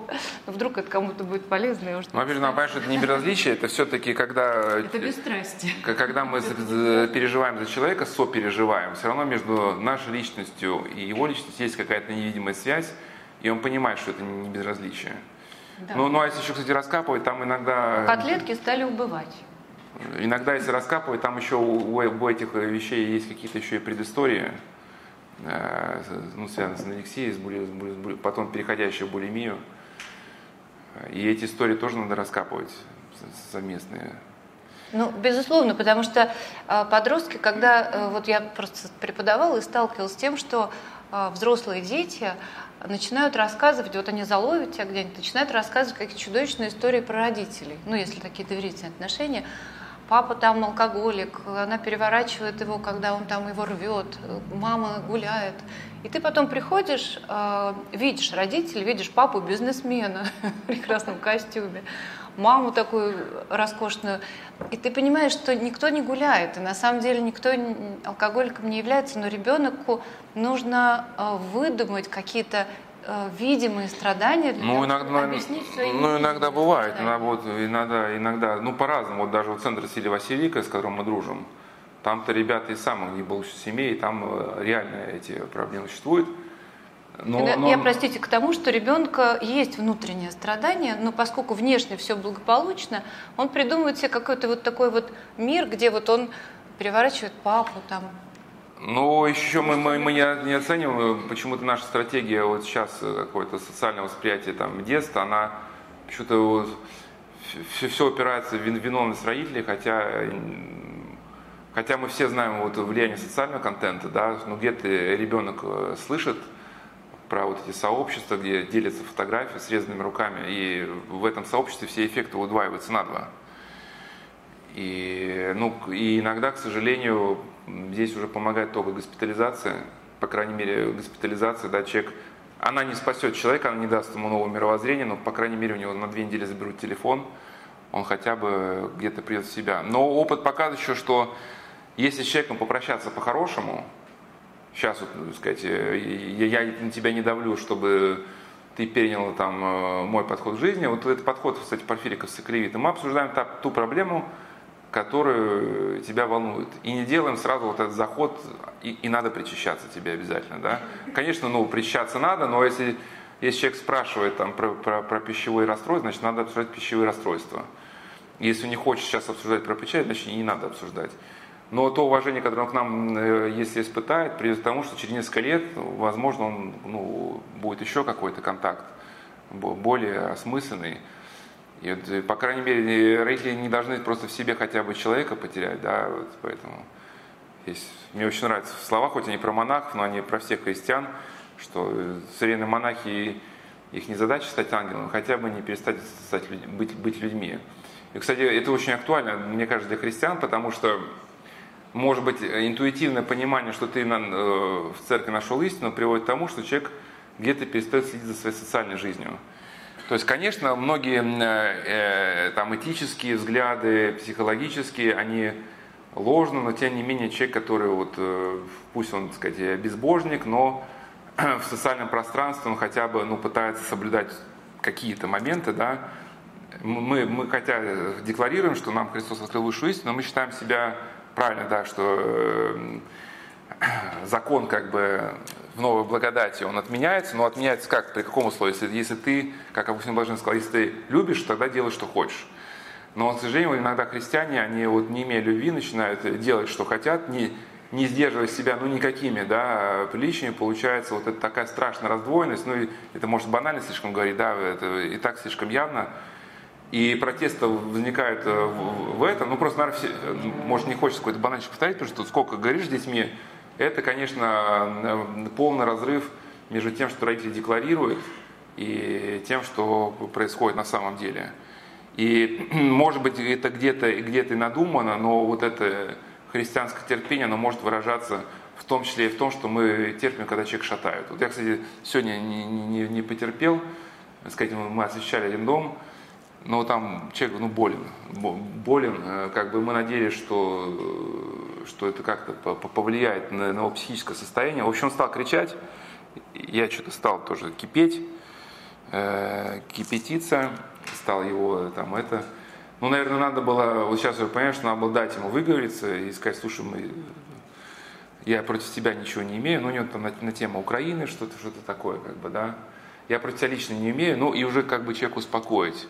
Потому что, да, к- слова о христианском терпении при, при разрыве позиции, они детей убивают. Они не хотят подражать родителям, вот в этом смысле. Не хотят? Но если они видят, э, видят этот разрыв, ви- видят, эм, как родители теряют вот социальную, социальную жизнь. Вот бывает же, да, вот э, на, как, на каком этапе родители бывает, приходят к вере. Сме- Смерть одного ребенка, да. Мама одевается в черное, она уходит полностью из социальной жизни, уходит в свою грусть, тоску. Ну и ребенок, ви- видя вот э, религиозное проявление своей мамы, он не хочет становиться верующим человеком, потому что он боится, что он станет таким же. Да, да? А на самом деле, ведь как язычники говорили о первых христианах, что христиане люди гармоничны во всем. Да, по- по- поэтому религия это, это, это не способ, э, кстати, Антоний Суржский писал, это не способ э, упиваться какими-то своими эмоциями, либо богослужебными мотивами, да, потому что признак неправильной духовной жизни, это когда окружающий мир становится нереальным и далеким. А, а ведь и, и даже святые, которые уходили в пустыню, они, ведь они уходили не сколько от мира как такового, сколько уходили от человеческих страстей. Но при этом, сбегая от людей в пустыню, они несли любовь как бы, да, к этим людям, были также связаны этими узами любви со всем миром. И поэтому, может быть, может быть, появится, может быть, новая формация, потому что те, кто пришел к вере в 90-е, да, они были очень искренними, конечно, людьми, но это отчасти, может быть, иногда напоминает ту историю, когда евреи вышли из Египта и шли по пустыне. Вы, кстати, взяли вопрос, почему, почему 40 лет они шли? Потому что, да, вымерли все, кто помнил вот это рабство, кто ну, да. бесплатное вот это мясо для рабов, и чтобы воспиталось новое поколение, которое умеет переносить тяготы пустыни, ну, а пустыня это образ аскетического какого-то, да, подвижности. Ну, ну, кстати, ну, кто-то из родителей войдет в землю обетованную, Иисус Новин, еще один его и Халеф, они, они вошли. Но и, может быть, один, кстати, их кризиса веры, если перейти, это как раз люди, пришедшие в, э, очень искренно в зрелом возрасте к вере, они принесли с собой в церковь вот эти навыки. Кто-то был директором завода, да, и если он стал священником, его действительно ну, в 90-е рукополагали всех. Вот появится адекватный мужик на приходе, все как бы, да, пишутся прошения, рукополагаем. Но он был, естественно, если он был директором завода, а вот ну, не было времени себя по святым отцам как-то. Ну, значит, приход будет функционировать в режиме завода, как бы, да. Э, ну, действительно, вот он будет использовать организационные моменты, э, и, если, если это был какой-то психиатр, который на кризис собственной веры вошел в церковь, был психиатр, о, можете наших прихожан консультировать? Все, табличка, я ни в коем случае не против вашего, да, просто я знал женщину, которая была, э, она получила образование вот такого кондового, э, ну, э, вот американский подход к фармакологии, все является болезнью, все надо лечить, да. Она отучилась, она работала в крупной корпорации фармацевтической, и у нее было именно мышление биг фарма, как бы, да, Всем нужно все прописывать. Да, и она как-то пришла э, вот, в своем жизненном кризисе, и нужно человека было как-то растить, вот до, до вот этого как бы, ну, как-то христианского понимания жизни, да, вдруг всплыло, что она, так сказать, дипломированный психиатр, угу. и она появилась табличка православного психолог, и стала, ну, там пока что не было православного человека, еще не сформировался, он еще не родился даже, да. А таблеточки были уже? Э, ну, ну, возможно. Ну, там, кстати, очень тяжело, потому что я прислал историю с, с тем, кем общался, где люди выходили из депрессии без фармакологии, но почему-то она упорно говорила, мы здесь в таких случаях делаем вот такое, такое-то назначение. Но это, кстати, наше общение закончилось, потому что уже мы как бы как-то, ну, само собой оно распалось. И, соответственно, э, если человек не будет себя тянуть вот до вот этого евангельского понимания жизни, он будет, соответственно, все, э, все христианские принципы стягивать до своего какого-то уровня. Мне один миссионер говорил, да, один из, может быть, таких проблемных аспектов, особенно тех, кто пришел в церковь с психологией, они, изучая аскетику, они видят в этом некие инструменты совершенствования, но только в плане других. Как бы. Ведь аскетика это то, что я должен с собой сделать, да? Но я тоже проходил через эту ошибку. У меня сын здесь младший. Я когда прочитал Приводнам Водорофея, там безусловное послушание, о, какое-то вот. На, на, и у тебя есть подопытный кролик, как бы, да, значит, ты на нем отрабатываешь э, ну, естественно, он выбивается из-под контроля, у него, у него бунт какой-то там, да, значит. Вот, но уже, но уже, но это тоже какая-то мудрость, да, ты встретишься с этим бунтом, ты потом уже приходишь к какому-то паритету, к уважению, так сказать, личности. И, и получается, в основном, ну, многие церковные кризисы возникают тогда, когда мы вот эту там общину или там э, нашу частную жизнь, мы пытаемся действительно не, не, не, не, не, не то, что сказали люди, которые реально эту связь со Христом обрести, а пытаемся вот, я тут по дороге слушал лекцию одного человека, не буду говорить фамилию, она, ну это тяжело, конечно, было слушать, потому что человек, вот он со своих позиций, да, э, психологических, он пытается кризис церкви, но они еще плюс э, образование связано с организациями, но он пытается принципы светской организации с этих позиций рассмотреть какой церковный кризис. А Игнатий Мичин говорит, что причина церковного кризиса – это когда церковные проблемы э, начинают решать люди, которые не, не напитаны благодатью Святого Духа. И получается, эти протестантские фильмы, вот кто смотрел, там в 90-е был фильм, это «Монашки в бегах», когда два, сказать, преступника, убегая, как, как сказать, то ли от полиции, то ли от мафии, Э, забегает в какую-то католическую школу для девушек, да, Ну, и они там, в общем, крадут эти э, монашеские одежды. Ну и в конце, как естественно, они внесли, ну как по фильму, новую струю в это загнивающее учебное заведение, стали петь, танцевать, говорить о сексуальности. Ну, в общем, вот, вот, вот движуха началась, да.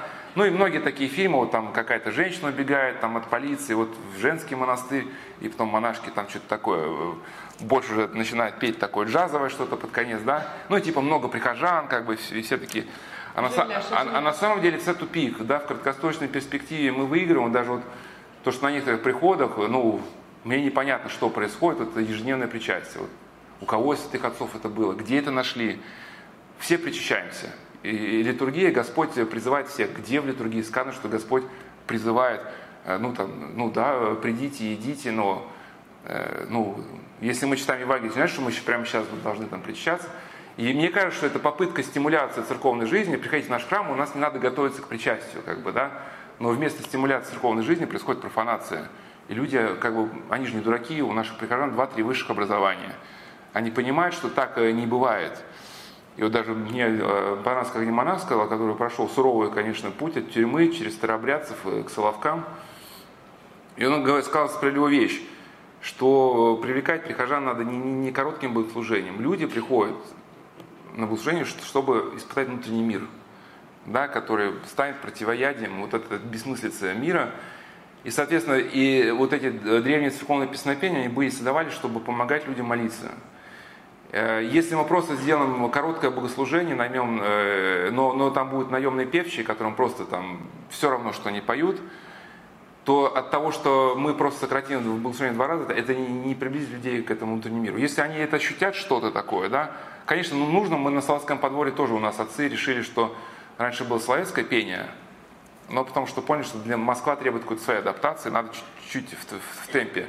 Но тем не менее, ну, до какого-то предела, да, потому что если это будет совсем в темпе, тогда, ну, как бы, ну, и там философы говорят, да, что какие-то могут быть адаптационные изменения, которые уже перечеркивают э, саму суть. И вот эта попытка реформирования на каких-то светских началов, ну хорошо у нас пока геймификации нет, да, у нас сейчас все геймифицируется, у нас университетское образование геймифицируется, школа, вот давайте ну, геймифицируем, как бы, да, введем талончики, как бы, там, вовремя пришел на службу, тебе а, два сердечка, там, вот, накопишь 10, с батюшкой сфотографируешься там, да.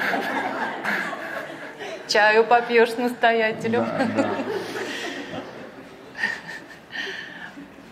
А, отец Прокопий, вот я вас слушаю, и у меня такое ну, это даже не вопрос, а как бы э, вывод, с которым вы можете поспорить. Могу. А, я уже поняла. А, дело в том, что вот есть люди, да, которые верующие, и вот ты смотришь на них, они настолько, простите мне это слово, харизматично верующие. Тебе хочется присоединиться. Э, ну, а есть наоборот, есть, э, ну, да, сесть на этот корабль. Такие, что смотреть на них не хочется. Я хочу такой, быть с ним. Помните, как Маяковский, да? Э, конечно, он издевался, да, вот это там, он на корабле путешествовал, угу. и там монашки какие-то, там, ну, католические, и вновь, и, а, и вновь начался елейный скулеж. Да, это просто вот эта елейность, э, честно говоря, ну, и меня вообще мой духовник воспитывал в лучших традициях, вот, что надо перед всеми смиряться, но я вот, вот не могу смиряться, когда я вот слышу вот это вот там, простите, благословите. Я даже не выдержал. Я говорю, вот если я тебе сейчас пощечину в храме дам, ты сделаешь передо мной земной поклон? Он говорит, батюшка, а если не сделаешь, то что ты сейчас мне вот это все рассказываешь, как бы, да? И просто у старца при Паисия Стагорца было, что один монах говорит, я грешный человек, а взял и сел на место священника. Ему говорит, так, эй, каянный, куда ты сел -то, там, к святым отцам? Да потому что я сам святой отец, как бы. Да? И, и вот это, вот это какие-то внешние формы то есть, опять же, вот вопрос, вот эти, как Господь сказал, да, что э, книжник, научившись Царстве Божие, похож, похож на хозяина, который из своей кладовки выносит ветхое и новое. То есть человек не, не попытался себя изменить вот, на основе каких-то новых принципов, он пытался э, ну, сшить вот свои прежние навыки жизни и какие-то церковные представления, не понимая сути смирения. Так как его ход мысли сейчас он неприемлем в церковном сообществе, он будет его скрывать под таким каким-то напускным смирением. Да? А, ну и к вопросу, кстати, о харизматичности. Вот одна, кстати, из, тоже из проблем, вот то, что озвучил, это вот у мальчиков, вот, это, ну, когда там бывают разговоры какие-то, да, мы тут с одним товарищем говорили, вот, кстати, обиделся на меня, обиделся. А, ну, он, э, может, я тоже, конечно, не прав, э, не был удобным собеседником, э, в общем, пришлось человека немножко осадить. Но вот это такое заявление, да, что церковная жизнь делает из, из мальчика импотента, как бы, да, который ни, ни, ни на что не способен. Но вот если все-таки э, почитать, как жили христиане, вот Алексей Арцебушев, да, вот, кстати, всем советую родителям, детям, э, это не забывать чтение, где есть в электронном виде. То есть это Алексей Арцебушев «Милосердие двери». Это вот как раз это харизматичный был человек, который родился в дворянской семье и в советский год был поставлен вне закона, то есть, ну, вследствие своего дворянского происхождения, да. Ему пришлось в жизни драться. Он прошел большой период соблазна, то есть э, театра, полный разврат. Ну, к вопросу родителей, да, то есть Мама не пыталась втиснуть его в какие-то рамки, потому что его, его вот эта натура кипящая, она бы рамок не вытянула, но она дала ему вот этот стержень. Стержень, который в итоге привел его потом к серьезной какой-то духовной жизни, да, и помог ему не сломаться. И вот она как раз говорила, что с, а, а, если э, с Алешенькой с лаской, то из него веревки ведь можно, да, потому что вот это э, его душа харизматичное насилие неприемлемо, но вот если с лаской, он мог что-то быть согласен, как Нина Крыгина э, говорила, что вот, например, вот если у ребенка вот есть вот эта жажда движения, невозможно заставить его просто посидеть на месте. Но может сказать, а мы играем в пограничника. Ты сидишь в засаде, как бы, да, и он раз как бы и, э, и замер. То есть для него эм, э, это как бы стойка, это тоже активное движение. И вот он прошел через лагеря, через драки, через какие-то там где-то падения – но, но вот, э, вот эта христианская искра как раз она выражалась вот, ну, в живой связи с Богом, но, но, но не всегда вот в этой какой-то елейности. Да? Или вот э, Иван Солоневич, я вот всем советую, да, «Россия в концлагере», Правда, по этой книге трудно понять, что он был христианином, потому что после побега СССР он эту книгу издавал в Германии. И книга была издана в Германии, ну, в том числе потому, что немецкое руководство где-то хотело использовать, видимо, в целях пропаганды против СССР. Но в других своих материалах видно, что этот человек был очень верующий, что в советские годы он не стыдился, не боялся вешать иконы, за что получал по шапке иногда. Но вот его, у него была вот эта харизма, способность находить выходы из любых ситуаций. Кстати, даже светские авторы ведь пишут, что настоящее мужество, оно возможно только при со смыслами. Да? То есть, когда у человека есть какая-то смысловая база, только тогда он может не бояться жизни. И вот его брат Борис, Борис Солоневич. То есть, когда началась революция, он был на американском миноносце, и он мог спокойно избежать всех этих э, тягот, но он сказал, что если моя страна страдает, я хочу страдать вместе с ней. Сошел профессиональный спортсмен, профессиональный боксер, да, борец. И вот в своей книге «Молодежь РГПУ» он как раз рассматривает ну, вопрос вообще, в чем стоит та пружина, которая позволяет человеку не сломаться. И вот, вот это какие-то христианские идеи, но примененные к реальной какой-то жизни, да, а не сколько вот к богословскому дискурсу, потому что я сказал, что вот как это, у нас этот отец Герман, который раньше был, кстати, спецназ ГРУ, он служил, потом пройдя чеченскую, пройдя плен, пытки, он, ну, когда можно было сломаться, он, в принципе, он и сломался, да, потому что, ну, он был именно таким бойцом, как бы, загрызет любого, Э, но когда его вот в плену продержали, он понял, что вся моя прошлая жизнь, на чем она была основана, это было не то основание. И у него не было никакого опыта сэра, потому что, да, он э, из этого стула, на котором сидел в крови, да, он, он стал верующим человеком, да. Э, и он как раз говорил, что христиане, пришедшие из спорта, да, вот они действительно горой друг за друга, кидаются друга под пули выручать, но дети, воспитанные на чисто вот таком церковном восприятии, они боятся, mm-hmm. да. И а, Господь миловал, то есть всегда, когда попадал в институт, там были какие-то группировки, это же были двухтысячные, как всегда как-то э, само собой получалось, с кем-то там подружишься, оказывается, э, это как бы это люди, которые там все, э, все решают, как бы. И, но, может быть, где-то, ну, один раз побили по, по моей, я просто научился крутым словам, когда был в школе и решил блеснуть, как бы, да, ну, с людьми, которые не разговаривают. Э, но может где-то мальчику и неплохо, да, вот почему, кстати, вот э, тренировки полный контакт, да, когда, чтобы человек не боялся на улице драки. Потому что если он только отрабатывает нагрузку, он все равно будет бояться полного контакта. И где-то вот эта реальная жизнь с ее тяготами, ну, если мы уже не можем их пройти, то хотя бы вот, если для мальчиков, да, э, вот эти, может быть, источники, и тогда действительно вера может соединиться с мужеством, потому что вот если будет духовность, то вот это стремление к мужественности, оно уйдет не в агрессию, не в деспотизм, да, а вот разумную такую, ну, какую-то мудрую мужественность, где человек будет понимать, где надо говорить, а где уже действовать. И духовность э, для девочек тоже не должна перечеркивать вот э, женское в женщине как-то, да, потому что все равно, если духовность, она будет направлена только на подавление, то получится это роман Стивена Кинга, это э, Карина или там какая-то, ну, девочка с, с, с этими слепочистыми способностями. Мама была такая отвернутая на, на католичестве, в общем, которая э, чуть что, она говорит, в тебе бес, тебе бес, надо, тебя, тебя надо убить, как бы, да, вот. И вот эти семьи, действительно, там э, на основе церковности может быть создан невыносим. Но если родители сами для себя этот путь нашли, не факт, что ребенок повторит, но, по крайней мере, они могут подсказать, э, куда идти. Да? И вот тогда э, духовная жизнь, она принесет свои плоды. И, кстати, Владимир Воробьев, он тоже хорошо сказал, что с детьми не надо их мучить исповедью. То есть у ребенка нет пока что особо чего-то такого, что он мог бы исповедоваться, поэтому не акцентируя внимание на каких-то грехах, вот хотя бы, что просто ниточка до совершеннолетия, она протянулась.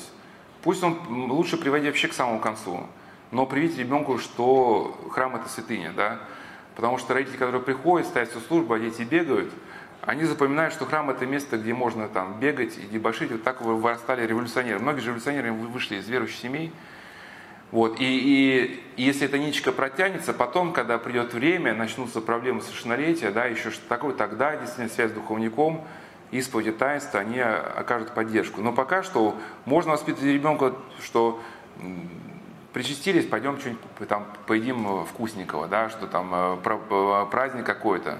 Все осмысления, они, они со временем где-то приходят. А ребенок вот к таким супер осмыслениям пока что еще не готов, потому что он еще, ну, ну надо где-то понимать, что уровень его развития, его стремление играть как-то, да, ну, пытаться, конечно, истину не разбавлять э, водой, но на каком-то на его уровне, не заставлять его стать таким маленьким моношонком каким-то, да. Моношонком. Вот женщина, которых вкусно готовила на празднике, это был просто, я считаю, очень крутой какой-то подсказка. А, отец Прокопий, спасибо за этот первую часть, очень интересного, очень неожиданного местами рассказа. Я думаю, что все со мной согласятся. И я думаю, что мы сейчас немножко передохнем. У нас масса вопросов, которые уже есть и которые еще будут от вас. Не подсматривайте. Вот, поэтому я всем предлагаю попить чаю и вернуться сюда снова. Потому что вопросы действительно то, что называется на разрыв аорты. Спасибо. Спасибо. Чем депрессия отличается от уныния? И связаны они между собой? Ну, мне как один говорил знакомый миссионер, что, ну, э, который как раз занимается помощью людям, прошедшим секты, всякие психиатрические проблемы, что депрессия – это уныние, перешедшее в соматику. Да, ну, ну, кстати, книга вот эта «Депрессия, травма. Как преодолеть», там, конечно, не, не все описано, потому что тема бездонная. У нас было очень много бесед, преодолеть отчуждение.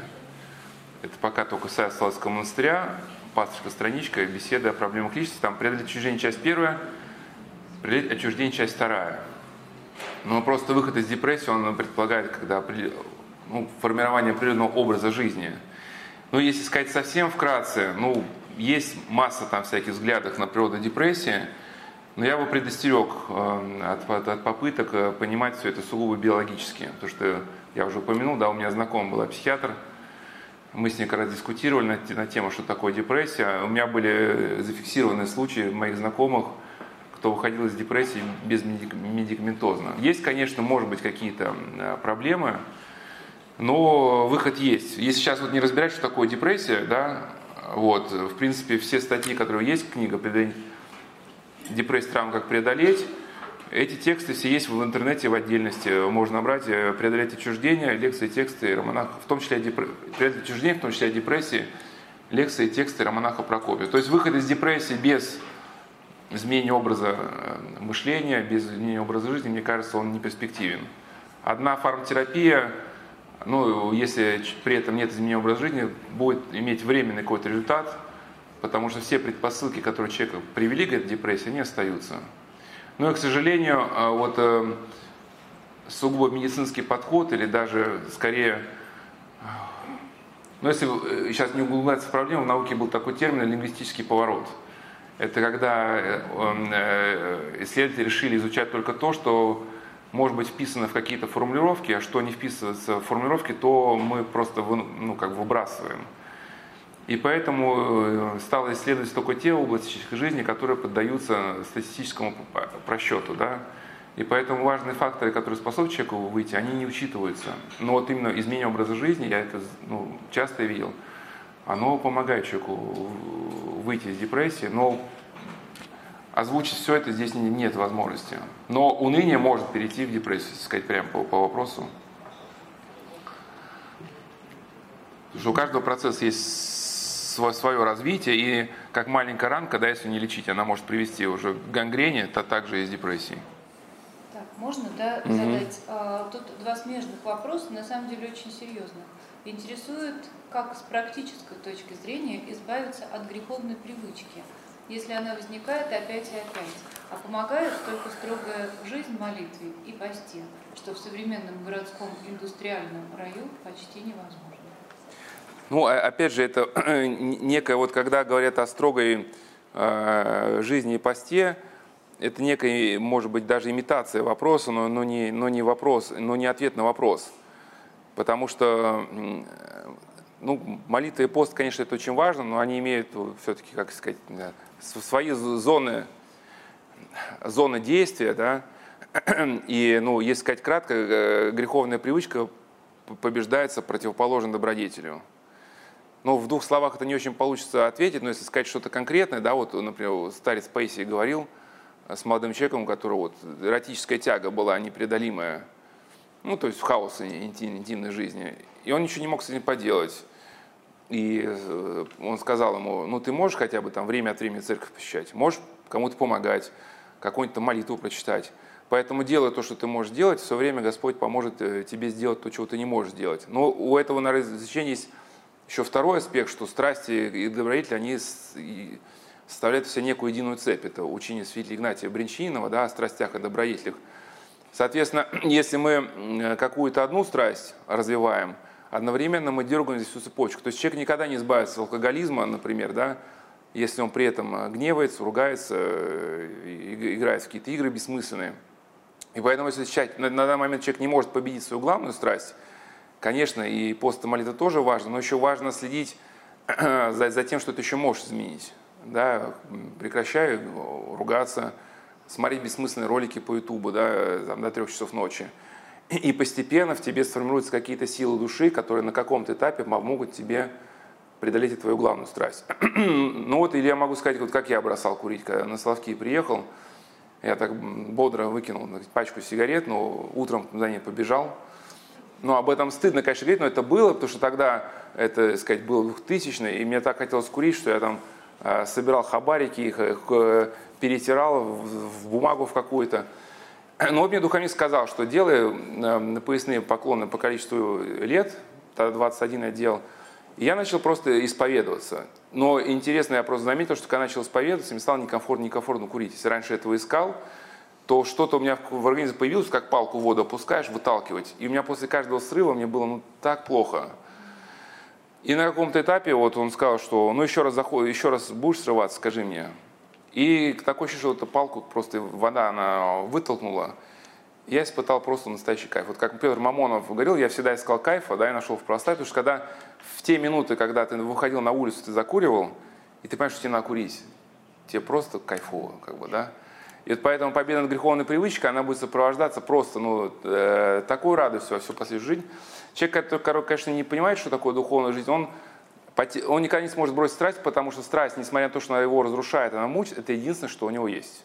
Как вот, да, э, братья Карамазовы, э, Митя Карамазов, он Екатерину Ивановну унижал, оскорблял, но что Алеша сказал, что он вам нужен такой, потому что, да, То, что да, он уезжает, оскорбляет, но это вот ваша жизнь. Вот она же была гневной очень женщиной, одинокой, и он ее оскорбит, у нее есть там двое суток это обсуждать, об этом думать.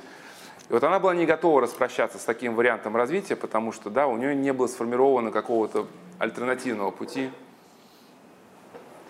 Ну, я, я просто зачту тоже вопрос э, заранее заготовленный, потому что он связан с предыдущим. Объясните, пожалуйста, как выработать новую привычку. Например, не реагировать резко на поступки детей и слова близких. Если нейронные связи для такого поведения вырабатываются около пяти лет, это, это, дети уже вырастут. Это, это, это кто-то уже подготовленный, подготовленный слушатель какой-то. Не могу организовать 5-7, наверное. Не нахожу времени для молитвы. С чего начать принуждение себя к режиму? Мама троих маленьких, маленьких. Ну, так как бывает, что опытные э, слушатели уже в своем вопросе дают 70% ответа. То есть, ну, вырабатывается привычка постепенно. Вот как раз Феррас спрашивал, да, почему так много аналогий с, э, с боевой областью, ну, потому что как бы все очень похоже, да, вот как вот эти делают набивки, да, вот, например, какой-нибудь какие-нибудь там э, ниндзя, когда их запретили носить, носить оружие, вот э, набивает, набивает кулачки на какой-то дощечке, да, а потом просто этого самурая знаю, пальцем протыкает насквозь. Также здесь, вот даже сама попытка, сама попытка, даже неудачная, она, она уже Э, приносит нам пользу. И поэтому, кстати, вот воспитание детей, если у них э, вот, там игры или что-то сладкое, э, даже не обязательно добиваться того, чтобы человек отказался от того, что нам кажется плохо для него. Для нас достаточно, если он хотя бы там 15 минут продержится. Потом начнется истерика, мы дадим, но вот эти 15 минут, то усилие, которое он употреблял, но все равно уже в этих нейронных сетях прописывается. В следующий раз ему будет легче. Поэтому, если мы понимаем, что никакие возможности отказать ему в том, что он хочет, нет, хотя бы сказать, хорошо, но через полчаса. Да? И, или и, и, и тогда вот он уже как бы учится. Ну и да, вот не хочу опять на себя ссылаться, но вот специально, вот, когда такие вопросы, очень просто это один из самых частых вопросов, но я подготовил такую этот, э, подборку, что-то там э, гнев, злость, прощение, лекции текста Ромнах Прокопия. Вот как раз там рассказал про эти нейронные сети, и привел молитву с Егумена Сава. Да, э, значит, «Господи, крестом Ты удали от меня страсть неприязни, помоги мне полюбить своего обидчика, спаси меня его святыми молитвами». И если мы чувствуем, что у нас э, ум завинчивается в гнев, надо развинчивать в другую сторону. И постепенно мы выработаем некий навык, уже изначально, изначально можно на какую-то ситуацию реагировать спокойно. Конечно, вот срывы будут, как он у меня сегодня был, но в целом все чаще и чаще будет ситуация, когда можно спокойно. Ну и что такое искоренение страсти, да? Вот в псалмах есть слова «уклонись от зла и сотвори благо, защищи мира», то есть гони, гони за миром и достигай его. Вот как раз тут опять будет некая аналогия, да? В псалмах же духовная жизнь, она описана как, как, как некий бой, то есть уклонись от зла и сотвори благо. То есть э, вот хотя бы сейчас не ответь а, злом на зло. Да, вот если сейчас гневная ситуация, которая призывает нас начать огрызаться, хотя бы не огрызайся, да. Ты вырабатываешь уже привычку, от которой ты потом перейдешь уже к способности нормально человек общаться. Вот уклонись от зла, сотвори благо, защищи мира, то есть ищи мира и достигай его. То есть если ты просто ужал, ушел, когда тебя били ножом, но человек же ударит второй раз, поэтому надо его сбить его с ног и э, припечатать. И также со страстью. Ты сейчас не прогневался, не ответил, но страсть осталась в себе, поэтому сделал что-то противоположное. С человеком, у которого возникла конфликтная ситуация, предложи вечерком там, попить чайку, погулять. Вот я когда как-то на свою сестру тоже, э, ну так прямо, ну, у нас, в общем, был сырен конфликт, и, и ну, мудрая бабушка, она сказала, а когда серьезный конфликт, кажется, все, жизнь закончена, эти отношения никогда не восстановятся. Но мудрая бабушка сказала, что детское сердце отходчиво, сходи с ней погуляй. Вот мы походили, погуляли, покатались на, на, на, на да. И вот это и есть э, не только уклонись от зла, но, но и гони за миром. И получается, когда мы делаем что-то противоположное, со временем э, греховная привычка, она заменяется на противоположный добродетель. И у нас, соответственно, форма реакции на ситуацию совершенно другой. Но мы видим э, человека, который делал вещи, которые нас раньше вызывали ярость, но теперь мы видим, насколько человеку тяжело. Ну да, вот мы видим, что он ну, в каком-то смысле несчастный, да, и уже не ярость, а какое-то сострадание к нему возникает. Это получается такой, тоже, извините за выражение, лайфхак, когда человек тебе вредит, раздражает и так далее, и пожалеть его. Ну, если, если это делается намеренно, как лайфхак, я, мне кажется, это вызовет только ярость. Да, да? Потому что э, человек, по-моему, что-то, что-то из меня юродивого сейчас делаешь, да? Особенно, я помню, я там одного нашего насельника просто был готов разорвать. Но мы с кем-то, в общем, сцепились там с нашим, сказать, братом в бане. У нас какая-то там серьезно возникла дискуссия, но по делу. Это, это был разговор двух там мужчин. И вдруг такой пришел такой прекрасный юноша, говорю, ну, братья, ну, не надо как бы, надо... Ну, ну, то есть, своими словами, как, как будто взял, просто обес, обесценил, да, вот э, то, то, то что... А, да, или как, ну, я, возможно, не надо было вмешиваться, это даже вот меня удивило, что а, Игнатий Бринчинов отмечал, что Пимен Великий один из наиболее глубокомысленных аскетов был, и с Пименом Великим вместе в пустыне спасались его братья. И когда у братьев началась драка, кто-то говорит, ну, что, не видишь, они дерутся, кровь льется. Говорит, они братья, они помирятся. Да? Поэтому если вот э, какой-то конфликт, может быть, и не надо сейчас людей мирить, потому что особенно если это братья родные, они помирятся. Ну а так, да, вот надо вообще привыкать, если возникла конфликтная ситуация, э, не расходиться по углам и. Вот, тоже мы искать на сегодня человека наехал сильно, но он, он нестабилен психически. Конечно, с, с, с людьми больными нельзя разговаривать как здоровыми, да, надо понимать. Но мы, мы не всегда перестраиваемся, мы пытаемся больному человеку объяснить то, что он не способен понять. Но когда мы прощались, просто обнялись, я ему сказал, мы все совершаем ошибки, давай, я не буду держать зла на тебя, ты не держи зла на меня. Просто люди делятся на две категории. Одни, совершая ошибки, отказываются это признать, другие это признают, мирятся. И поэтому очень важно, кстати, если родители не по делу накричали на детей, надо попросить прощения. Да, потому что дети очень четко чувствуют справедливость, и если их наказали по делу, они смирятся. Но если наказали не по делу, просто потому что у мамы какая-то прихоть, или она устала, да, они это чувствуют, они никогда это не признают ну, что это, что это было э, мамину правоту. Если, и если мама это не сгладит, это будет рана и обида. Но если мама скажет, знаешь, вот сегодня я на тебя не кричал, ну не по делу, ну пойдем попьем чайку. Ну ничего, даже если он плачет, он пойдет попьет чайку, и вы там это уже помиритесь.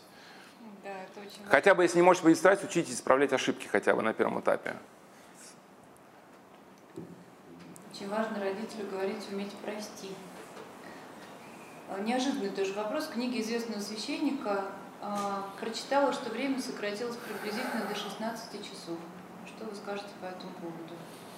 До 16 вместо 24? Ну а на чем основаны слова этого священника? Ну, у нас же нет догмата э, непогрешимости римского папы. И у нас нигде в, э, в наших э, канонах, догматах нет утверждения о том, что слова священника не являются непогрешимыми по своей сути.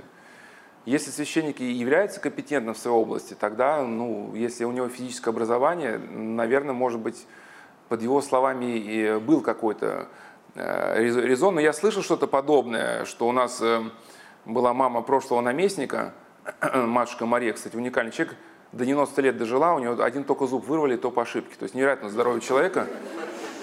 Э, да, ну что-то у нее так у нее все, все, все целое. Но она просто рассказала, что сельскохозяйственные работы, они, в принципе, они, они одинаковые. Подоить коров и, и здоровье у нее, то есть она, э, как у нас один келлер, кто был, он говорит, за матушкой Мария пытался угнаться, но это может сдохнуть. Вот, э, то три, три здоровых мужчины, вот, это, они могут заменить, что она делает, но так это одному нереально. И, и, соответственно, вот этот цикл сельскохозяйственной работы, она говорит, что на каком-то этапе он стал не вмещаться вот, в привычные временные рамки. Может быть, э, может быть, это да, о чем говорил Спаситель, что дни сократятся ради избранных. Но, как, наверное, опытный детектив всегда ищет мотив, да, если убийство, для чего мотив. Также мы должны понимать, для чего нам эта будет информация. Потому что люди, когда начинают свое воцерковление, они цепляются за трудно понимаемые места Священного Писания, которые ничего им, ну, по сути, не дают. Э, поэтому сократилось ли время, не сократилось. Ну, помните, когда вот, мама там, а есть ли жизнь на Марсе? Есть ли жизнь на Марсе? Нету ли жизни на Марсе? Главное, что, чтобы ты хорошо учился. Да, поэтому даже если время сократилось, у нас есть слова апостола Павла. Да, не будете э, не мудры, но будьте мудрыми, искупующие время, як одни лукавые. Ну, э, э, у отца Серафима Роза, что значит искупующее время, что э, если тебе возникли неблагоприятные времена, ты попал в тюрьму, да, совершенствуй навык терпения. Ты, ты не можешь сделать, что хотел, как бы, да, там, не знаю, в этих условиях он совершенствует навык молитвы, то есть всегда в каждый временной отрезок пытайся сделать что-то вот полезное. У нас, кстати, были вот беседы «Остаться человеком» офиса мегаполиса концлагеря, там была часть третья, и там бесед пять было про время. Мы вот это разбирали тоже. Вот, сокращается время, ну, с духовных сказать, позиций, и что нам эта информация дает. Сократилось ли время, не сократилось. Вот если человек э, действительно будет стараться использовать с христианской точки зрения все встречающие обстоятельства, ему, в принципе, этот вопрос снимется, потому что он э, как-то будет успевать сделать самое главное, и душа его не будет чувствовать неудовлетворенности. Если человек, конечно, этого главного не имеет, а для него жизнь представляет э, набор просто процессов, тренингов, там, которые нужно освоить, конечно, он будет всегда бояться, потому что времени э, хватать не будет. Ну и хорошие слова мне сказала моя знакомая, человек успешный, тот, кто успевает. Не только поработать, но и там помолиться с семьей, побыть, да. Вопрос про йогу. Могли бы кратко э, сказать, чем опасны такие увлечения, даже когда ходят на йогу чисто для растяжки? Ну, наверное, все наркоманы, когда ты говоришь, что они э, чисто, чисто снять стресс, как бы, да, э, что-то такое. И никто из тех, кто заматывался в какие-то истории, не предполагал, чем это закончится. У каждого из них была какая-то своя версия происшедшего, и у всех наркоманов все под контролем. Да, это только балуюсь, но в любой момент, как только захочу, но просто я сейчас не хочу. Да, э, ну, сколько, честно говоря, я сейчас не, не хочу э, нарушать корпоративную этику, но пока что, э, читая, например, вот какие тут, кто там писали пасты на эту тему, ну, скажу честно, если смотреть глазами самого человека, который занимается, но ну, это неубедительно, да, потому что для человека та система аргументация, которую мы используем для христиан, она абсолютно как бы э, несущественна, потому что для него не является авторитетом Священного Писания. Ну, и как для себя, чуть расширю просто вопрос, потому что в двух словах не ответишь. Ну, ну для себя я нашел, может быть, э, ответ в сочинении Святого Игнатия Бринчанинова слова о чувственном и духовном видении духов. И это как раз первое, что я прочитал, когда вот э, пришел как-то к церкви. И он говорил, что когда первые люди жили э, в раю, у них была возможность видеть Бога лицом к лицу.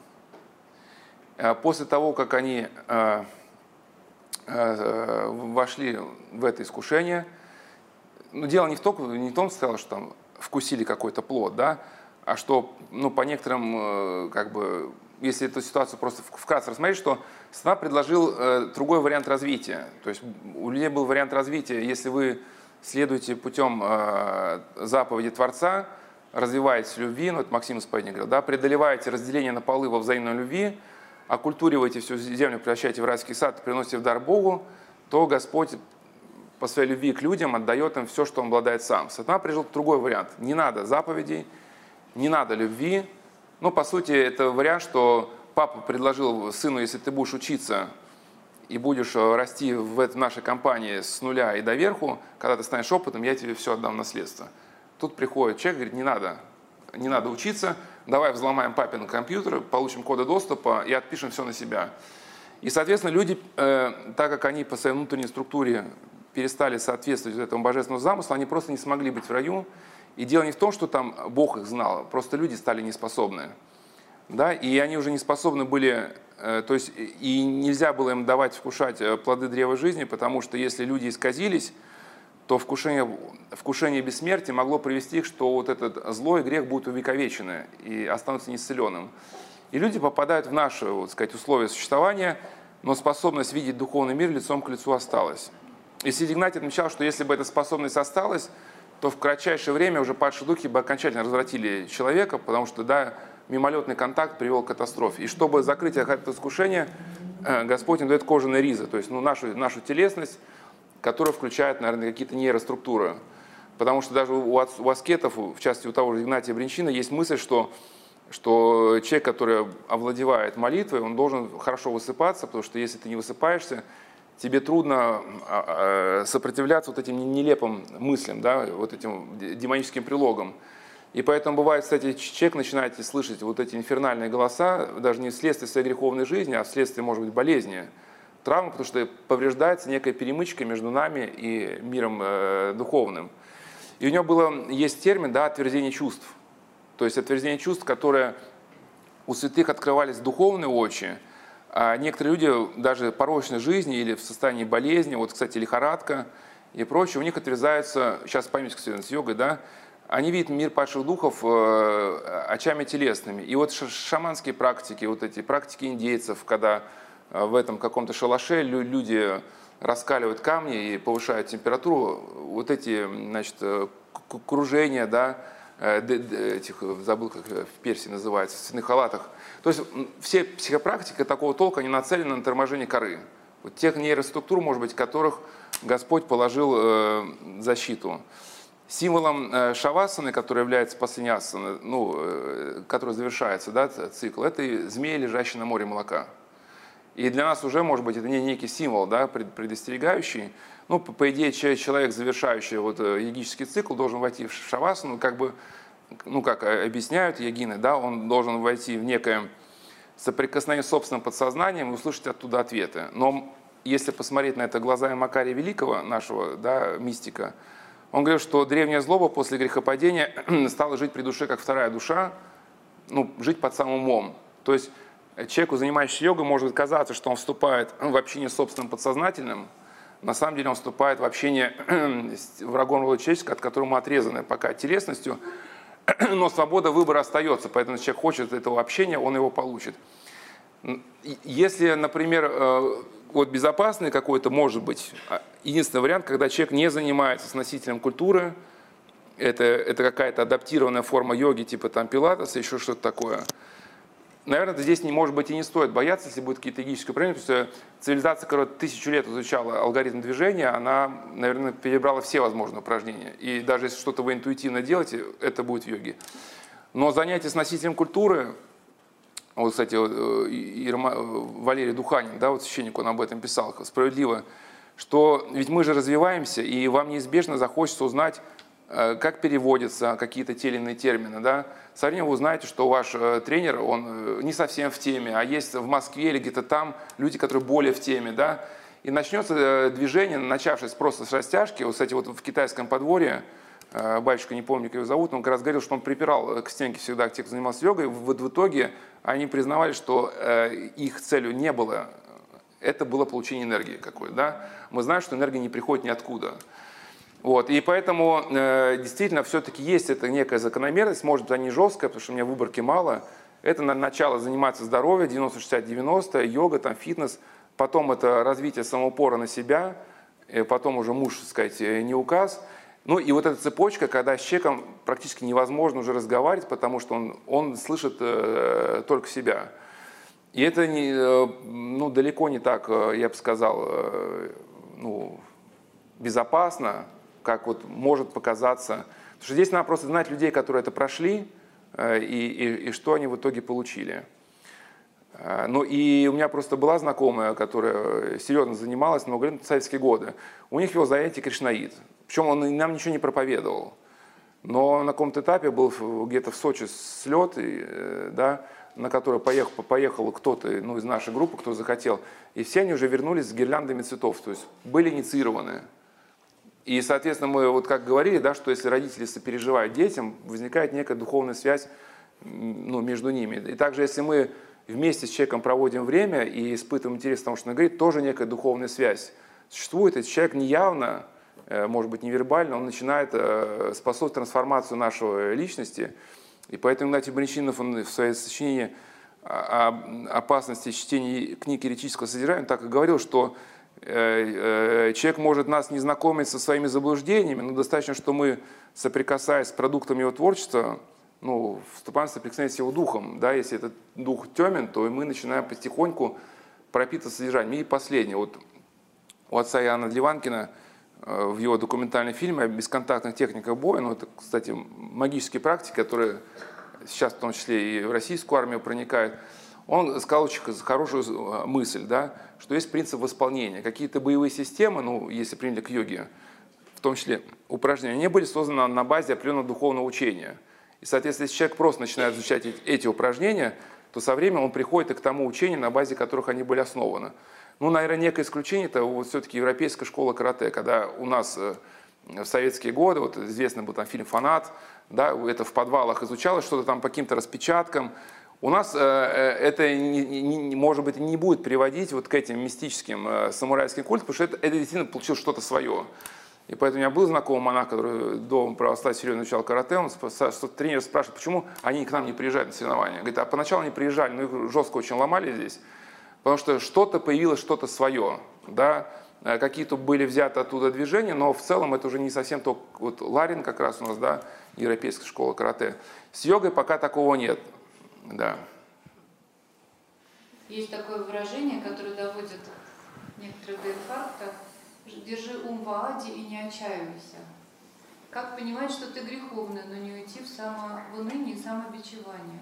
Чувствовать грань между своими границами и когда нужно уступить и поступить со своими границами. Вот это вот понятие. Ну, гра- границы уже, видно, что человек уже начитался так конкретно. Вообще границы, мне кажется, это очень такая вредоносная идея. Конечно, мы должны иметь какой-то ритм жизни, например, ну, базовая этика, после 11 мы не звоним, ну, ну и, и если ложимся спать, вообще отключаем телефон, да, наверное. Но э, сама вот и, и, идея э, хранить границы свои чужие, э, все-таки, ну понятно, что человек хочет какого-то блага, но знаете, вот есть вот э, как бы шарик, он э, на сетке теннисной, он не может долго быть, он сразу завалится в как, на какую-то, да все-таки сама постановка вопроса, все-таки человек уже будет больше ну, способен прийти к, к эгоизму, когда он будет отсекать от себя все, что кажется ему токсичным, да, чтобы в своих жить границах, а потом будет удивляться, почему он одиноко несчастен. Иногда, чтобы сохранить дружбу, надо где-то и выйти из своих границ. Ну, это сейчас я... Но сама просто идея представления о том, что можно сейчас счастливым в своих границах, это у кого такая идея, посмотрите, посмотрите мультик этот, э, называется «Выкрутасы», где ну, эти мультики, там, 90-х лет, там все такие звуки, там, ну, там, человек сам себя скручивается из проволоки, скручивает себе жену, дом, собаку, и кто-то прошел по территории, он увидел, что кто-то потоптал его цветы, он строит забор, проволоки не хватает, он раскручивает э, собаку, подбегает к жене, так, жена так, он, он, ее, он ее раскручивает в колючую проволоку, а, и вот и, а потом выясняется, что самолет летит сверху, шумит, а он уже а проволоки на крыше у него нет. И он а, воет. Так, я не, значит, где... Нет, вот, а, как понимать, что ты греховный, но не... А, ум в Аваде. Это, кстати, кто, кто, кстати, смотрел, это Гринч по Хильде Рождества, там этого Гринча, ну, тоже у него, ему нужно тоже было выйти из своих границ. У него была ненависть к людям, и девочка пригласила на праздник. Он такой, так, э, там, прийти в 15.00, какое у меня расписание, в 14 я себя ненавижу, в 15, там, в 15 жалею, там, нет, нет, э, времени э, на праздник прийти не могу. Тоже надо было выйти за границы, но ум в Ааде, надо понимать, что преподобному Сюлану это было откровение, когда он уже прошел вот эту всю аскетическую школу. То есть там э, вначале он имел как бы опыт ну, очень серьезной, скажем, духовной жизни. И когда уже находясь, может быть, на пике аскетической практики, он не смог, не умел до конца ну, смирить какие-то свои гордые мысли, да, то есть ему однажды э, э, привиделся свет, и было некое внушение, прими меня, это я благодать. И в первый раз он отбился от этого искушения – а второй раз он увидел как бы купол э, храма тающий и увидел, что небожители воспевают псалмы Давида, не бесы с папиросками, да. И хотя э, что-то внутри подсказывало, что не надо этому верить, но все-таки тщеславие его побуждало признать то, что я был, ну, видимо, достоин этого видения, значит, я святой. И у него как раз начались искушения, которые, э, выход для которых он и нашел в этой фразе – то есть, когда эм, демона стали мучить, то, ну, по сути, кстати, у кого биполярное расстройство, вот можно читать Силанафонского. У него, по сути, было то, что иногда могут э, ассоциировать с этим, да, э, то есть мысли возносили его в гордость, ты святой, а потом в полное отчаяние ты ничтожество. Ну, кстати, это самобичевание – это оборотная сторона гордыни, потому что гордый человек, он себе и испытывает некий такой идеальный образ собственного «я», я должен быть успешен, все там удачно решать, и вдруг если что-то не получилось, все, как бы, да, я, я полное ничтожество, э, хотя смиренный человек скажет, Господи, у меня опять не получилось, но ты видишь, что я стараюсь, и спокойно как бы идет дальше. И когда Силан Афонский не мог ничего с этим помыслами сделать, тогда он возопил и сказал, Господи, что мне делать? И Господь сказал, что держи ум в аде и не отчаивайся. Но надо понимать, что только аскет уже величайшего уровня, они способны это делание как бы нести, потому что э, Силан Афонский уже, увидев э, Бога как бы своими глазами, понял, что Бог есть действительно абсолютная любовь, только тогда уже получил вот это некое откровение, которое позволяло ему вжигать страсть. У него-то речь шла не о самобичевании, а действительно речь идет о величайшем аскете, ну, который, ну, не может же он не знать, что он совершает великие дела. Он знает мысли других, он там спит два часа, э, два часа в сутки. Но он побеждал свои горделивые мысли тем, что я достоин ада, и как бы испепелял вот, вот эти мысли об аде в собственную гордость. И, но э, если человек э, не подготовлен к такому духовному деланию, просто прочитав у Силана Афонского об этом, он начнет э, практиковать такую вещь, то он закончится может плохо. И вот как раз в книге «Великая стража», это о русском потелеванном э, монастыре на горе Афон, кстати, вот я в этой книге, может, расскажу, там очень хороший момент про кризис веры есть. Но сейчас скажу другое. Там есть э, глава собственноручной кирейной заметки. И это лучшее, что я встречал вообще где описано описание, как, как люди повреждались от доверия ну, каким-то вот этим мыслям. А, ну, вообще, самые, самые интересные заметки о практической духовной жизни. И вот там была история о схемонахе Ноне. Он был горд, и он приехал на святую гору Афон с целью стать величайшим святым. Ну, не, ну может, не величайшим, но, но святым. И он однажды узнал, что вот есть такое, такая практика, э, говорить себе, что все, ну, как у Антония Великого, да, все, все, все спасутся, один я погибну. Э, и он это стал практиковать, не посоветуясь с духовным отцом. И, как сказано, это заметки были ставлены глубокомысленнейшим духовником, отцом Иронимом Соломенцевым. И он написал, что и враг рода человеческого, видя, что он э, горд, что он не советуется, и он как бы, ну вот, исходя из гордости практикует вот эту идею, как бы, да, играется, э, он как бы убедил его, что так и будет что действительно все, погиб, все спасутся, я погибнут. И он впал в полное отчаяние, то есть у него было вот как раз уныние, которое переходит э, в депрессию. И при этом он явно находился под каким-то инфернальным воздействием, потому что он приходил к духовнику, тот ему все объяснял, и этот схемонахнон, он, он соглашался, но на следующий день забывал. И это, кстати, вот а, психиатры, не знаю, э, пусть как хотят это объясняют, да, то есть у человека с памятью все хорошо, он запоминает все факты, относящиеся к жизни социальной, но то, что ты ему говоришь по поводу его спасения, у него просто стирается. Вот как вот в притче про э, семена, которые скулевают птицы. И 10 лет он докучал духовнику одним и тем же вопросом, что я погибаю, э, все бессмысленно, все напрасно, Бог жестокий, немилосердный, я попаду в ад. И когда э, вот, величайший, сказать, рассудительный духовник, он оказался бессилен.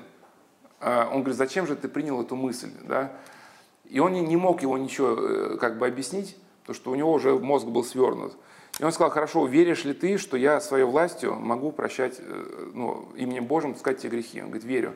Говорит, я тебе даю 10 лет жизни, если ты в 10 лет этой жизни умрешь, ответ за тебя возьму на себя. Поэтому 10 лет жизни делай, что хочешь, да, но занимайся Иисусовой молитвой.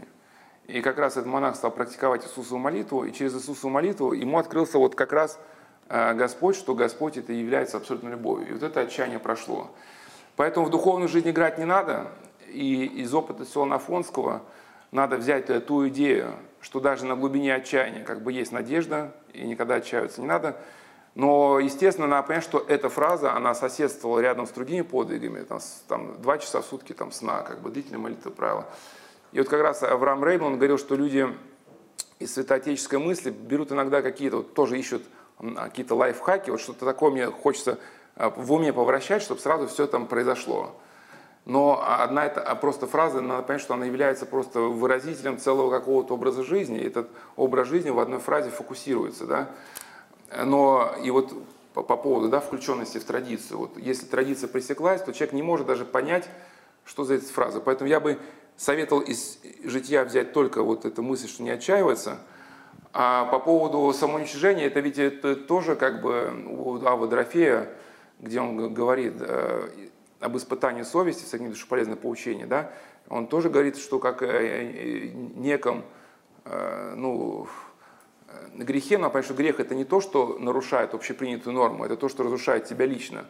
Говорит, что пороптать на себя, да, потому что гордый человек, он не может смириться со своей ошибкой, и он будет себя потом поедать, и сейчас закончим, после мы, кто смотрел, кстати, фильм этот «Игры разума», да, про Джона Нэша, э, математика, который сошел с ума, там много в фильме добавлено, чего не было в реальной жизни, но добавлено по делу, сознанием дела.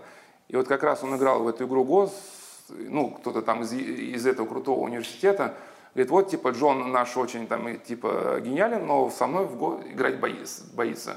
То говорит, не боюсь. Ну, и он говорит, все, ты проиграл. И он говорит, как, это не может быть, я все рассчитывал. Может, может, как бы, да. И вот его была неспособность просто смириться с проигрышем. И он был в состоянии шока, и вот у него потом началось это духовное заболевание, да. А вот этот Ильдар Гайнудинов, я не фанат Ксюши Собчак, да, но в интервью он же хорошо сказал, что проигрывать это хорошо. Когда он проиграл танцы ТНТ, да, я когда проиграл, я понял, что я уклонил, я перестал причащаться, он, кстати, здесь поется, причащается. И я понял, что я как-то уклонился с какого-то духовного пути. И проявить хорошо, потому что это тебя как бы стимулирует. А гордый человек, он не способен. Да, поэтому действительно надо как-то учиться смиряться, а не э, уничижаться. Потому что человек бывает некое ядовитое наслаждение от этого получает, как вот этот Гринч, да, что вот, вот э, ненавидя себя, но это да, содержание жизни человека. Вот ему, э, ему может по кайфу вот сидеть и вот это себя грызть, как бы. Да, как не, как не бояться смерти, как преодолеть э, страх, мандраж, когда решительности не хватает. Ну, наверное, обогащаться. Я, я сам не знаю, как правильно отвечать на этот вопрос, но э, как бы, э, наверное, вот здесь как бы не всегда уместно лайфхаки, да. Опять сошлюсь на фильм, но в, да, в христианской рефлексии это вот был Сугата Сансиро, да, или второе название Гений Дзюдо. Не знаю, как этот фильм в советские годы пропустили на экраны, потому что там, э, хоть э, был показан э, дзен-буддизм, но как был показан в каком-то христианском даже почти разрезе. Ну, есть иногда какие-то у них что-то такое, что напоминает православие. Но там был хороший момент, что когда этому Сугата Сансиро нужно было вступить в смертельный поединок с одним каратистом, который всех калечил, он пришел и сказал, что я готов к смерти. А там один монах сказал, глупец, если ты готов к смерти, значит, ни твой инстинкт, ни твой разум тебе во время боя ничего не скажет.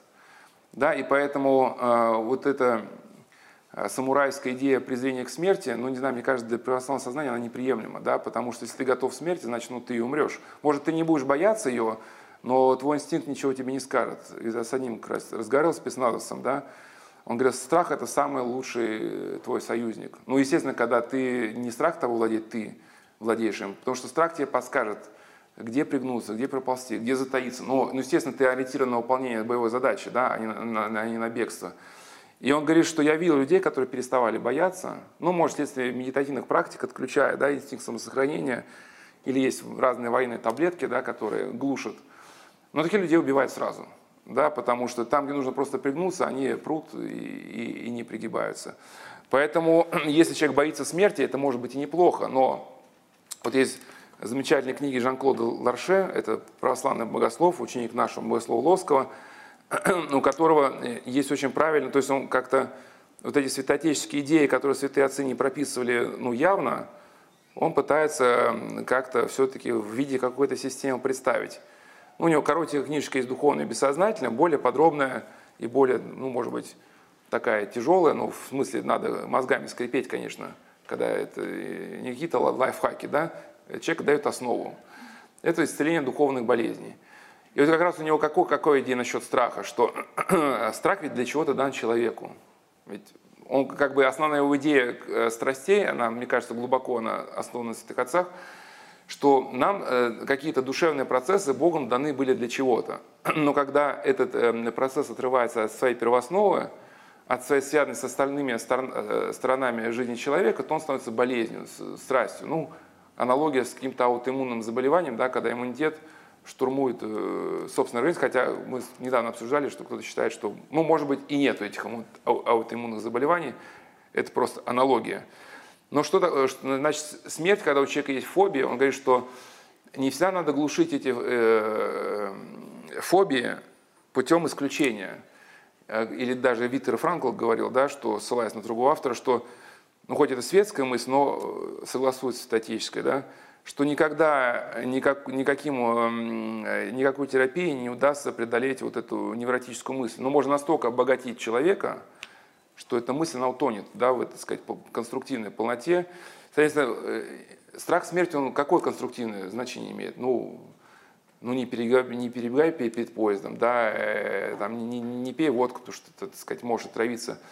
То есть инстинкт самосохранения – который, кстати, человек удержит от самоубийства. Если бы его не было, да, кстати, поэтому иногда получаются такие трагедии, люди начинают там, принимать антидепрессанты и кончают собой. что раньше была просто депрессия, но э, страх смерти его удерживал. Тут, соответственно, воля человека как бы приторможена, все инстинкты приторможены, и вот этот страх себя убить, он пропадает. И плюс э, страх потерять благо. Что такое страх Божий? Это не страх, э, как католик понимает, перед Богом, да, а страх утратить связь с благом. И, соответственно, именно этот страх нас удерживает от того, чтобы там, начать ругаться, там, вести себя как-то там, э, ну, против заповедей. И, соответственно, э, Жан-Клод Роше о чем говорит? Что если мы свой страх восстановим в его первоначальном замысле, то все эти бессмысленные фобии, они уйдут. Да? И потому что если человек нашел главное в жизни, он понимает, что э, страх потери денег это не, не то, чего надо бояться. Действительно, бояться надо потерять эти связи. И мы же знаем, да, что можно остаться живым, но потерять статус человека, потерять себя для вечности. И, и тогда, кстати, вот люди, прошедшие экстремальные условия, концлагеря, не понимали, что есть черта, за которую ты не должен переступать даже ценой сохранения жизни. Потому что если ты переступил, твоя жизнь теряет всякий смысл. И поэтому человек же может э, бояться смерти конструктивно. Вот у Ивана Лина есть замечательное произведение, можно почитать, о, так называется «О смерти». То есть о чем нам говорит смерть? Говорит, смерть это судья, который испытует, ну, которого невозможно обмануть.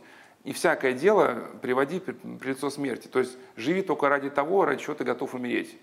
И, соответственно, страх смерти, он нам говорит, что в наше время оно ограничено. Поэтому, если ты хочешь э, сделать добро, сделай вот сегодня. Даже в Писании есть, если у тебя слова, если у тебя есть что дать ближнему, не говори ему, приходи ко мне завтра, я отдам тебе, потому что ты не знаешь, что готовит грядущий день. И поэтому в конструктивном ключе у святых же отцов есть вот эта память смертная, которая тебе говорит, что время сокращается, не, не трать его попусту, да. И тогда вот память о смерти делает жизнь насыщенной, потому что человек уже не может позволить себе просто как бы, да, прозябать э, ничего не делания. Вот я, кстати, э, ну потом могу взять э, контакт, послать, я там ответ о смерти писал. И второй момент, что только развитие понимание вопроса, или как академик Павел говорил, второй сигнальной системы, позволяет нам обрести вот ту смысловую вертикаль, которая нам позволяет преодолеть наши там страхи. И вот у нас на Соловках вот был цикл лекций преодоление э, травматического опыта, христианские психологические аспекты, и там отдельный был блок э, переживания опыта смерти, где-то там 20 или 30 бесед, ну очень много. Мы разбирали там смерть детей, что такое, ну еще даже не до конца разобрали. И вот когда человек просто будет начать расширять свое понимание данного вопроса, уже эта э, идея смерти будет вводиться в какой-то контекст, и человек перестанет ее понимать. И чтобы этого страха не было, обязательно с детьми об этом говорить. И совершенно неправильная точка зрения, что детям нельзя говорить о смерти. Вот Фредерика де Граф, у нее, кстати, замечательная есть книжка «Разлуки не будет». Она говорит, что это трагедия, когда ребенок умирает – с ним боятся говорить о смерти, в итоге он все равно э, э, где-то у него страх, но он на этот страх не получает никакой ответа, никакой помощи, он уходит одинокий, да, и, и, и это жестоко. Ничего не объясняя, получается, люди, которые избегают мысли о смерти, в итоге боятся больше, да, потому что когда они все равно встречаются, у них нет не выработано никакого ответа на данный вопрос.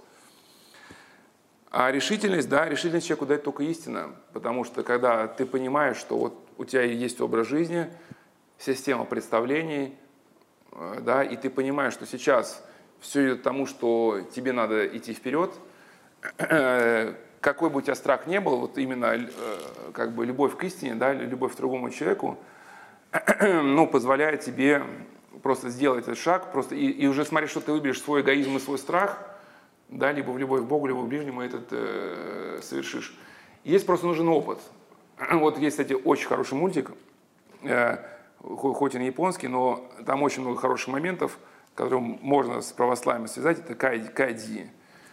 Кай, кай, кайдзи.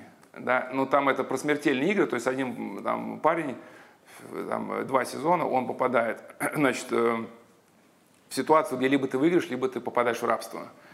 Ну, там играют в камень, ножницы, бумага э, на высшем уровне, там якудза, мафия, все за этим смотрит. И он уже э, практически проиграл все, то есть если он проигрывает три звезды, он попадает в рабство. У него только одна звезда, надо что-то действовать, и надо рискнуть. И он говорит, что не бойся, просто иди. Вот просто перекрестись и иди. Вот как под холодную душу встает, страшно. Господи Иисус Христе, Сыне Божий, помилуй меня, делай шаг, делай, делай шаг вперед. Тут второй вопрос про панические атаки. Это же более, наверное, такой... Ну мы, вот, ну мы, кстати, спраш... на прошлой беседе уже э, разбирали, кто этот человек, мы можем обменяться контактами. Я просто... Во-первых, прошлая беседа про смысл была панические атаки. Но ну, еще раз повторю, просто вкратце. И вот в этой книжке, как раз э, «Депрессия, травма. Как преодолеть», там э, в одной части по главе можем посмотреть там панические атаки. Я не специалист, э, но я подразделяю панические атаки на, на это, три или даже четыре. Первое – это все-таки медицинский аспект. Вот у нас кстати, тут сидел доктор, ушла, мы с ней как раз обсуждали тоже медицинский аспект панические атаки, да, ну, иногда это, это, это, это неправильно пролеченная астма, да. Ну, э, чем отличается, ну, иногда сердечное заболевание, чем отличается э, э, медицинский сугубо момент, да, от, от духовного. В момент панической атаки, если это сердце или что-то физиологическое, у человека не возникает этих бредовых идей выкинуться в окно. У него просто возникает страх, удушье, ему тяжело, но как бы вот этих страшных идей не возникает. Второй, э, второй аспект – это в каком-то смысле физиологический. Вот я там в этой как раз э, книге, ну как мог, описал. Это, э, там попытался учением преподавателя Марка Подвижника, это святой V века, совместить с учением академика Ухтомского. Как раз Марк Подвижник писал, что бывают вещи, ну, мысли, которые нас насильно влекут как цепью, и мы не отдаем себе отчета, что мы эти мысли питали сами. То есть уже у человека возникла какая-то стойкая реакция на обстоятельства, ну, на какой-то да, раздражитель, и вот э, возникает бурная реакция, которую он сам себе подготовил. Третий момент – это как раз, э, когда у людей говорят про панические атаки, это я часто спрашивал, что был ли оккультный опыт какой-то, да, и вот эти ночные пробуждения, когда человек просыпается, 2-3 часа спит, потом просыпается, эти тягостные мысли, не может заснуть, часто это ну, выясняется, что у человека был какой-то действительно оккультный опыт. Кстати, почему йога да, опасна? Потому что человек связывается с этим инфернальным миром, Поначалу это может быть, у него возникает некая эйфория, но возникает некая жесткая связь между ним и инфернальным миром. И когда эта связь укрепляется, уже в человека закачиваются вовсе неприятные эмоции, да, а вот депрессия, вот такие вещи. Иногда паническая атака, и это сейчас уже закончу, да, она может быть связана просто с каким-то сигналом человека, что пора тебе остановиться. И вот был документальный фильм «Убить дракона», э, в котором, мне кажется, было ну, очень спорный взгляд на панические атаки. Я где-то на какой-то беседе уже, уже упоминал это, но еще раз повторю. Значит, там показывалась девушка, которая в 90-е годы организовала, ну, какую-то там, участвовала в индустрии развлечений. Потом сказано, что у нее начались панические атаки, она была инвалидизирована, то есть она не могла работать. Потом ее спасла любовь, это был какой-то московский бандюган. Потом его убили, у нее снова начались панические атаки, вот мама за ней ухаживает.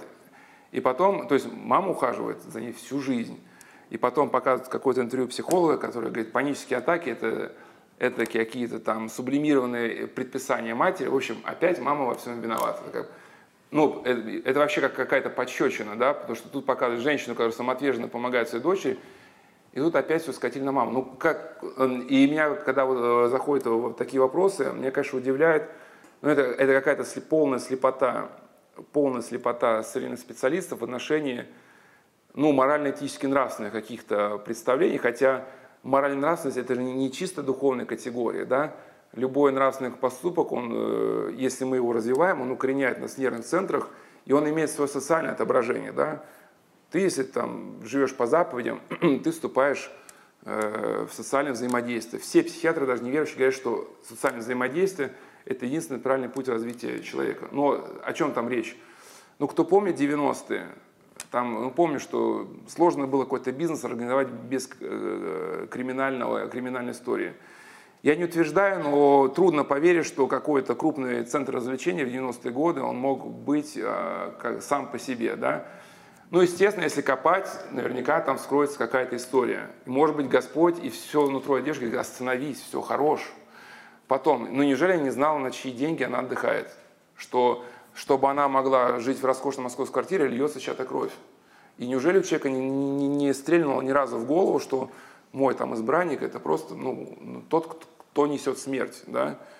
И тоже как бы тебе сигнал «остановись», да? И у меня даже и последом мы с одним батюшкой тут встретились. А, у нас раньше был трудился на Славках. Мы стали а, объяснять, у кого какие а, божьи знаки. Да? Вот у меня был один э, знакомый, айтишник, он говорит, что как, как только хочу кому-то проломить голову, ну, такой боевой, то я тут же теряю телефон. У меня это стандартное такое наказание. Имеет сигнал, что все, пора остановиться. Как бы. Ну, видимо, для него это значимо, может там что-то понаустанавливать себе, да, какие-то там программы. У меня это я перестаю замечать косяки. То есть так-то я пригибаюсь, но когда что-то мной обуревают плохие мысли, я не замечаю. И бьюсь головой, падаю на попу. И я сразу все понимаю. Он говорит, а у меня панические атаки. То есть я, когда начинаю кого-то ненавидеть, гневаться, у меня вот а, начинаю паническая атака, я сразу все, все, я все понял, как бы, да. И пора давать задний ход, в общем. Так, очень серьезный вопрос. А, собственно, мы с этого и начали нашу беседу. А если молишься усердно и не достигаешь просимого, как не разувериться? Ведь наступает некое разочарование, будто все зря, твои посты, молитвы. Все чаще терзают мысли, на своем ли я месте, свой ли я крест несу, как при этом не впасть в безверие. Я знал одну девушку, которая хотела спасти одного э, пищу человека. Ну, он был харизматичный, но с проблемами. У нее было, не знаю, два или три высших образования. И, конечно, ну, в том, чтобы кого-то, мне кажется, послушать, ну, была определенная трудность. То есть она, конечно, где-то может в чем-то, ну, или, может, она не советует, может, она, скорее, ставила вас в известность, да. И была какая-то вот такая мятежность у нее в духе. Красавица, спортсменка, комсомолка, э, вот, кстати, когда он, кто был вчера на беседе, я вот э, отчасти рассказывал, да, что вот у нее еще с социальными сетями такая история, то есть она в социальных сетях представлена как э, красавица-спортсменка, но э, все-таки человек со своими слабостями, как только кто-то появляется на горизонте, кто ее раскусит, она тут же с ним разрывает отношения, да, потому что боятся, что ее распознают. Но вот она однажды решила спасти человека, хотя ясно было сразу, что это утопия. Да, но вот она, и она молилась, Господи, дай, прямо вот дай дал, как бы, да. Вот, они поженились, да. Она увозила к родителям туда-сюда, приобщала к высокой культуре. Томми сказал, я как пил, я так и пить и буду. Но это было очевидно, что вот это будет так. Но в итоге она потом развелась. И, и, и поэтому действительно вот такие... Э, ну, на этом, кстати, и основан, может быть, э, трансферинг реальности. Действительно, эта практика это же магия исполнения желаний, да? То, то есть помните, да, что сказал Христу, поклонись мне, и э, вся власть над миром. Действительно, те желания, которые человек э, имеет внутри, приходя к врагу рода человеческого, может даже не называя его по имени, но используя практику трансферинга, да, они начинают сбываться, но, но когда человек загадывает желание, он всегда не учитывает какой-то одной подробности, э, да, и получается, как, как, как в анекдоте, сейчас нельзя про афроамериканцев сказать, да, что афроамериканец, он говорит, там, хочу быть белым, чтобы было много-много воды и много-много женщин. Так стань же унитазом. Вот. И, соответственно, человек э, что-то не учитывает в своих желаниях, и, и, и, и все случается, как он хотел. Ну, например, твой возлюбленный начинает пить, да, и что-то, и что, какая-то червоточина появляется, которая тебя просто изматывает. И поэтому вот здесь настоящее как бы э, подное развитие, оно способно только способность жить с открытым вопросом. вот поэтому я сейчас не хочу разбирать гештальт, гештальт-терапию, но мне кажется, все-таки не всегда надо закрывать гештальты свои. Нужно иметь мужество, если у тебя нет понимания какого-то вопроса, или что-то не исполняется, жить с этим дальше, да. Потому что, ну, например, вот маленький мальчик, которому очень хочется велосипед, и который рыдает, потому что нет, он еще не знает, что через там, 20 лет у него, у него будет какая-то семья, и он не вспомнит про этот велосипед. Но на данный момент это кажется трагедией. Да? А, и люди, которые целиком себя полностью ограничивают собственными желаниями, они теряют вот эту возможность развития, потому что все, если мы вспомним все, что когда-то нам принесло какую-то пользу, это все носило незапланированный характер. Это носило характер какой-то встречи, да, на которую мы смогли от, откликнуться. Вот, и поэтому, в принципе, вот это, к сожалению, это какая-то, не знаю, то ли люди тренинги какие-то смотрят, то ли какие-то каналы. Вот эта женская идея, молодые миловидные девушки, вот у них вот это взять мужчину в кулак, как бы сразу, вот этот какой-то инстинкт гнезда, все организовать по-своему. Если родился ребенок, бабушек, дедушек не пускать, только я. В итоге вырастает как бы неприспособленный к жизни ребенок, который кроме мамы э, всех боится, да, и, и о чем человек думает, когда всем... И, и вот, или вот мы вчера, была беседа, да, в этом детском проекте «Площадка». Приходят дети, которые... А на площадке их нужно социализировать, они через игру вступают в общение. И, и это Анна, руководитель проекта, говорит, сейчас повсеместно. То есть у ребенка истерика. То есть, э, то есть ребенок хочет играть в свою игру, да, в генетика. Все играют, там, например, там, в Новый год. И у него ярость, что они не хотят играть в генетика, и, и сделай так, чтобы они играли, как я хочу. И он говорит, а тебя не интересует, что мы хотим играть в Новый год? Нет! Да? И, и, и человеку нужно учиться все-таки. На самом деле, вот есть книга, она хоть э, с эволюционными, конечно, причудами. Если эволюцию отбросить, книга, в принципе, неплохая. Побеждает самый дружелюбный. Но там пока что это, это ложь. Э, в природе нет такого, что побеждает самый сильнейший. Самая сильнейшая, самая агрессивная особь, она не побеждает. Скорее всего, она будет убита в схватке. Да? Просто ты не можешь всегда сражаться со всем миром. Да, кто-то тебя просто искалечит. И побеждают только те там э, в природе как бы, процессы, которые способны вступить э, в симбиоз. И по поводу желаний, вот как раз это Анна рассказывала, она была восхищена одним мальчиком. В общем, они играли, э, там специальный такой проект, нету игрушки, есть ящики, веревки, и дети через фантазию должны это научить использоваться и вступить в какую-то совместную историю. И они играют в космос. То есть у них космическое путешествие. Этот харизматичный парень всех организовал свою игру, и там харизматичная девочка была, она говорит, а давайте играть в Новый год. Все решили спуститься на Землю, играют в Новый год.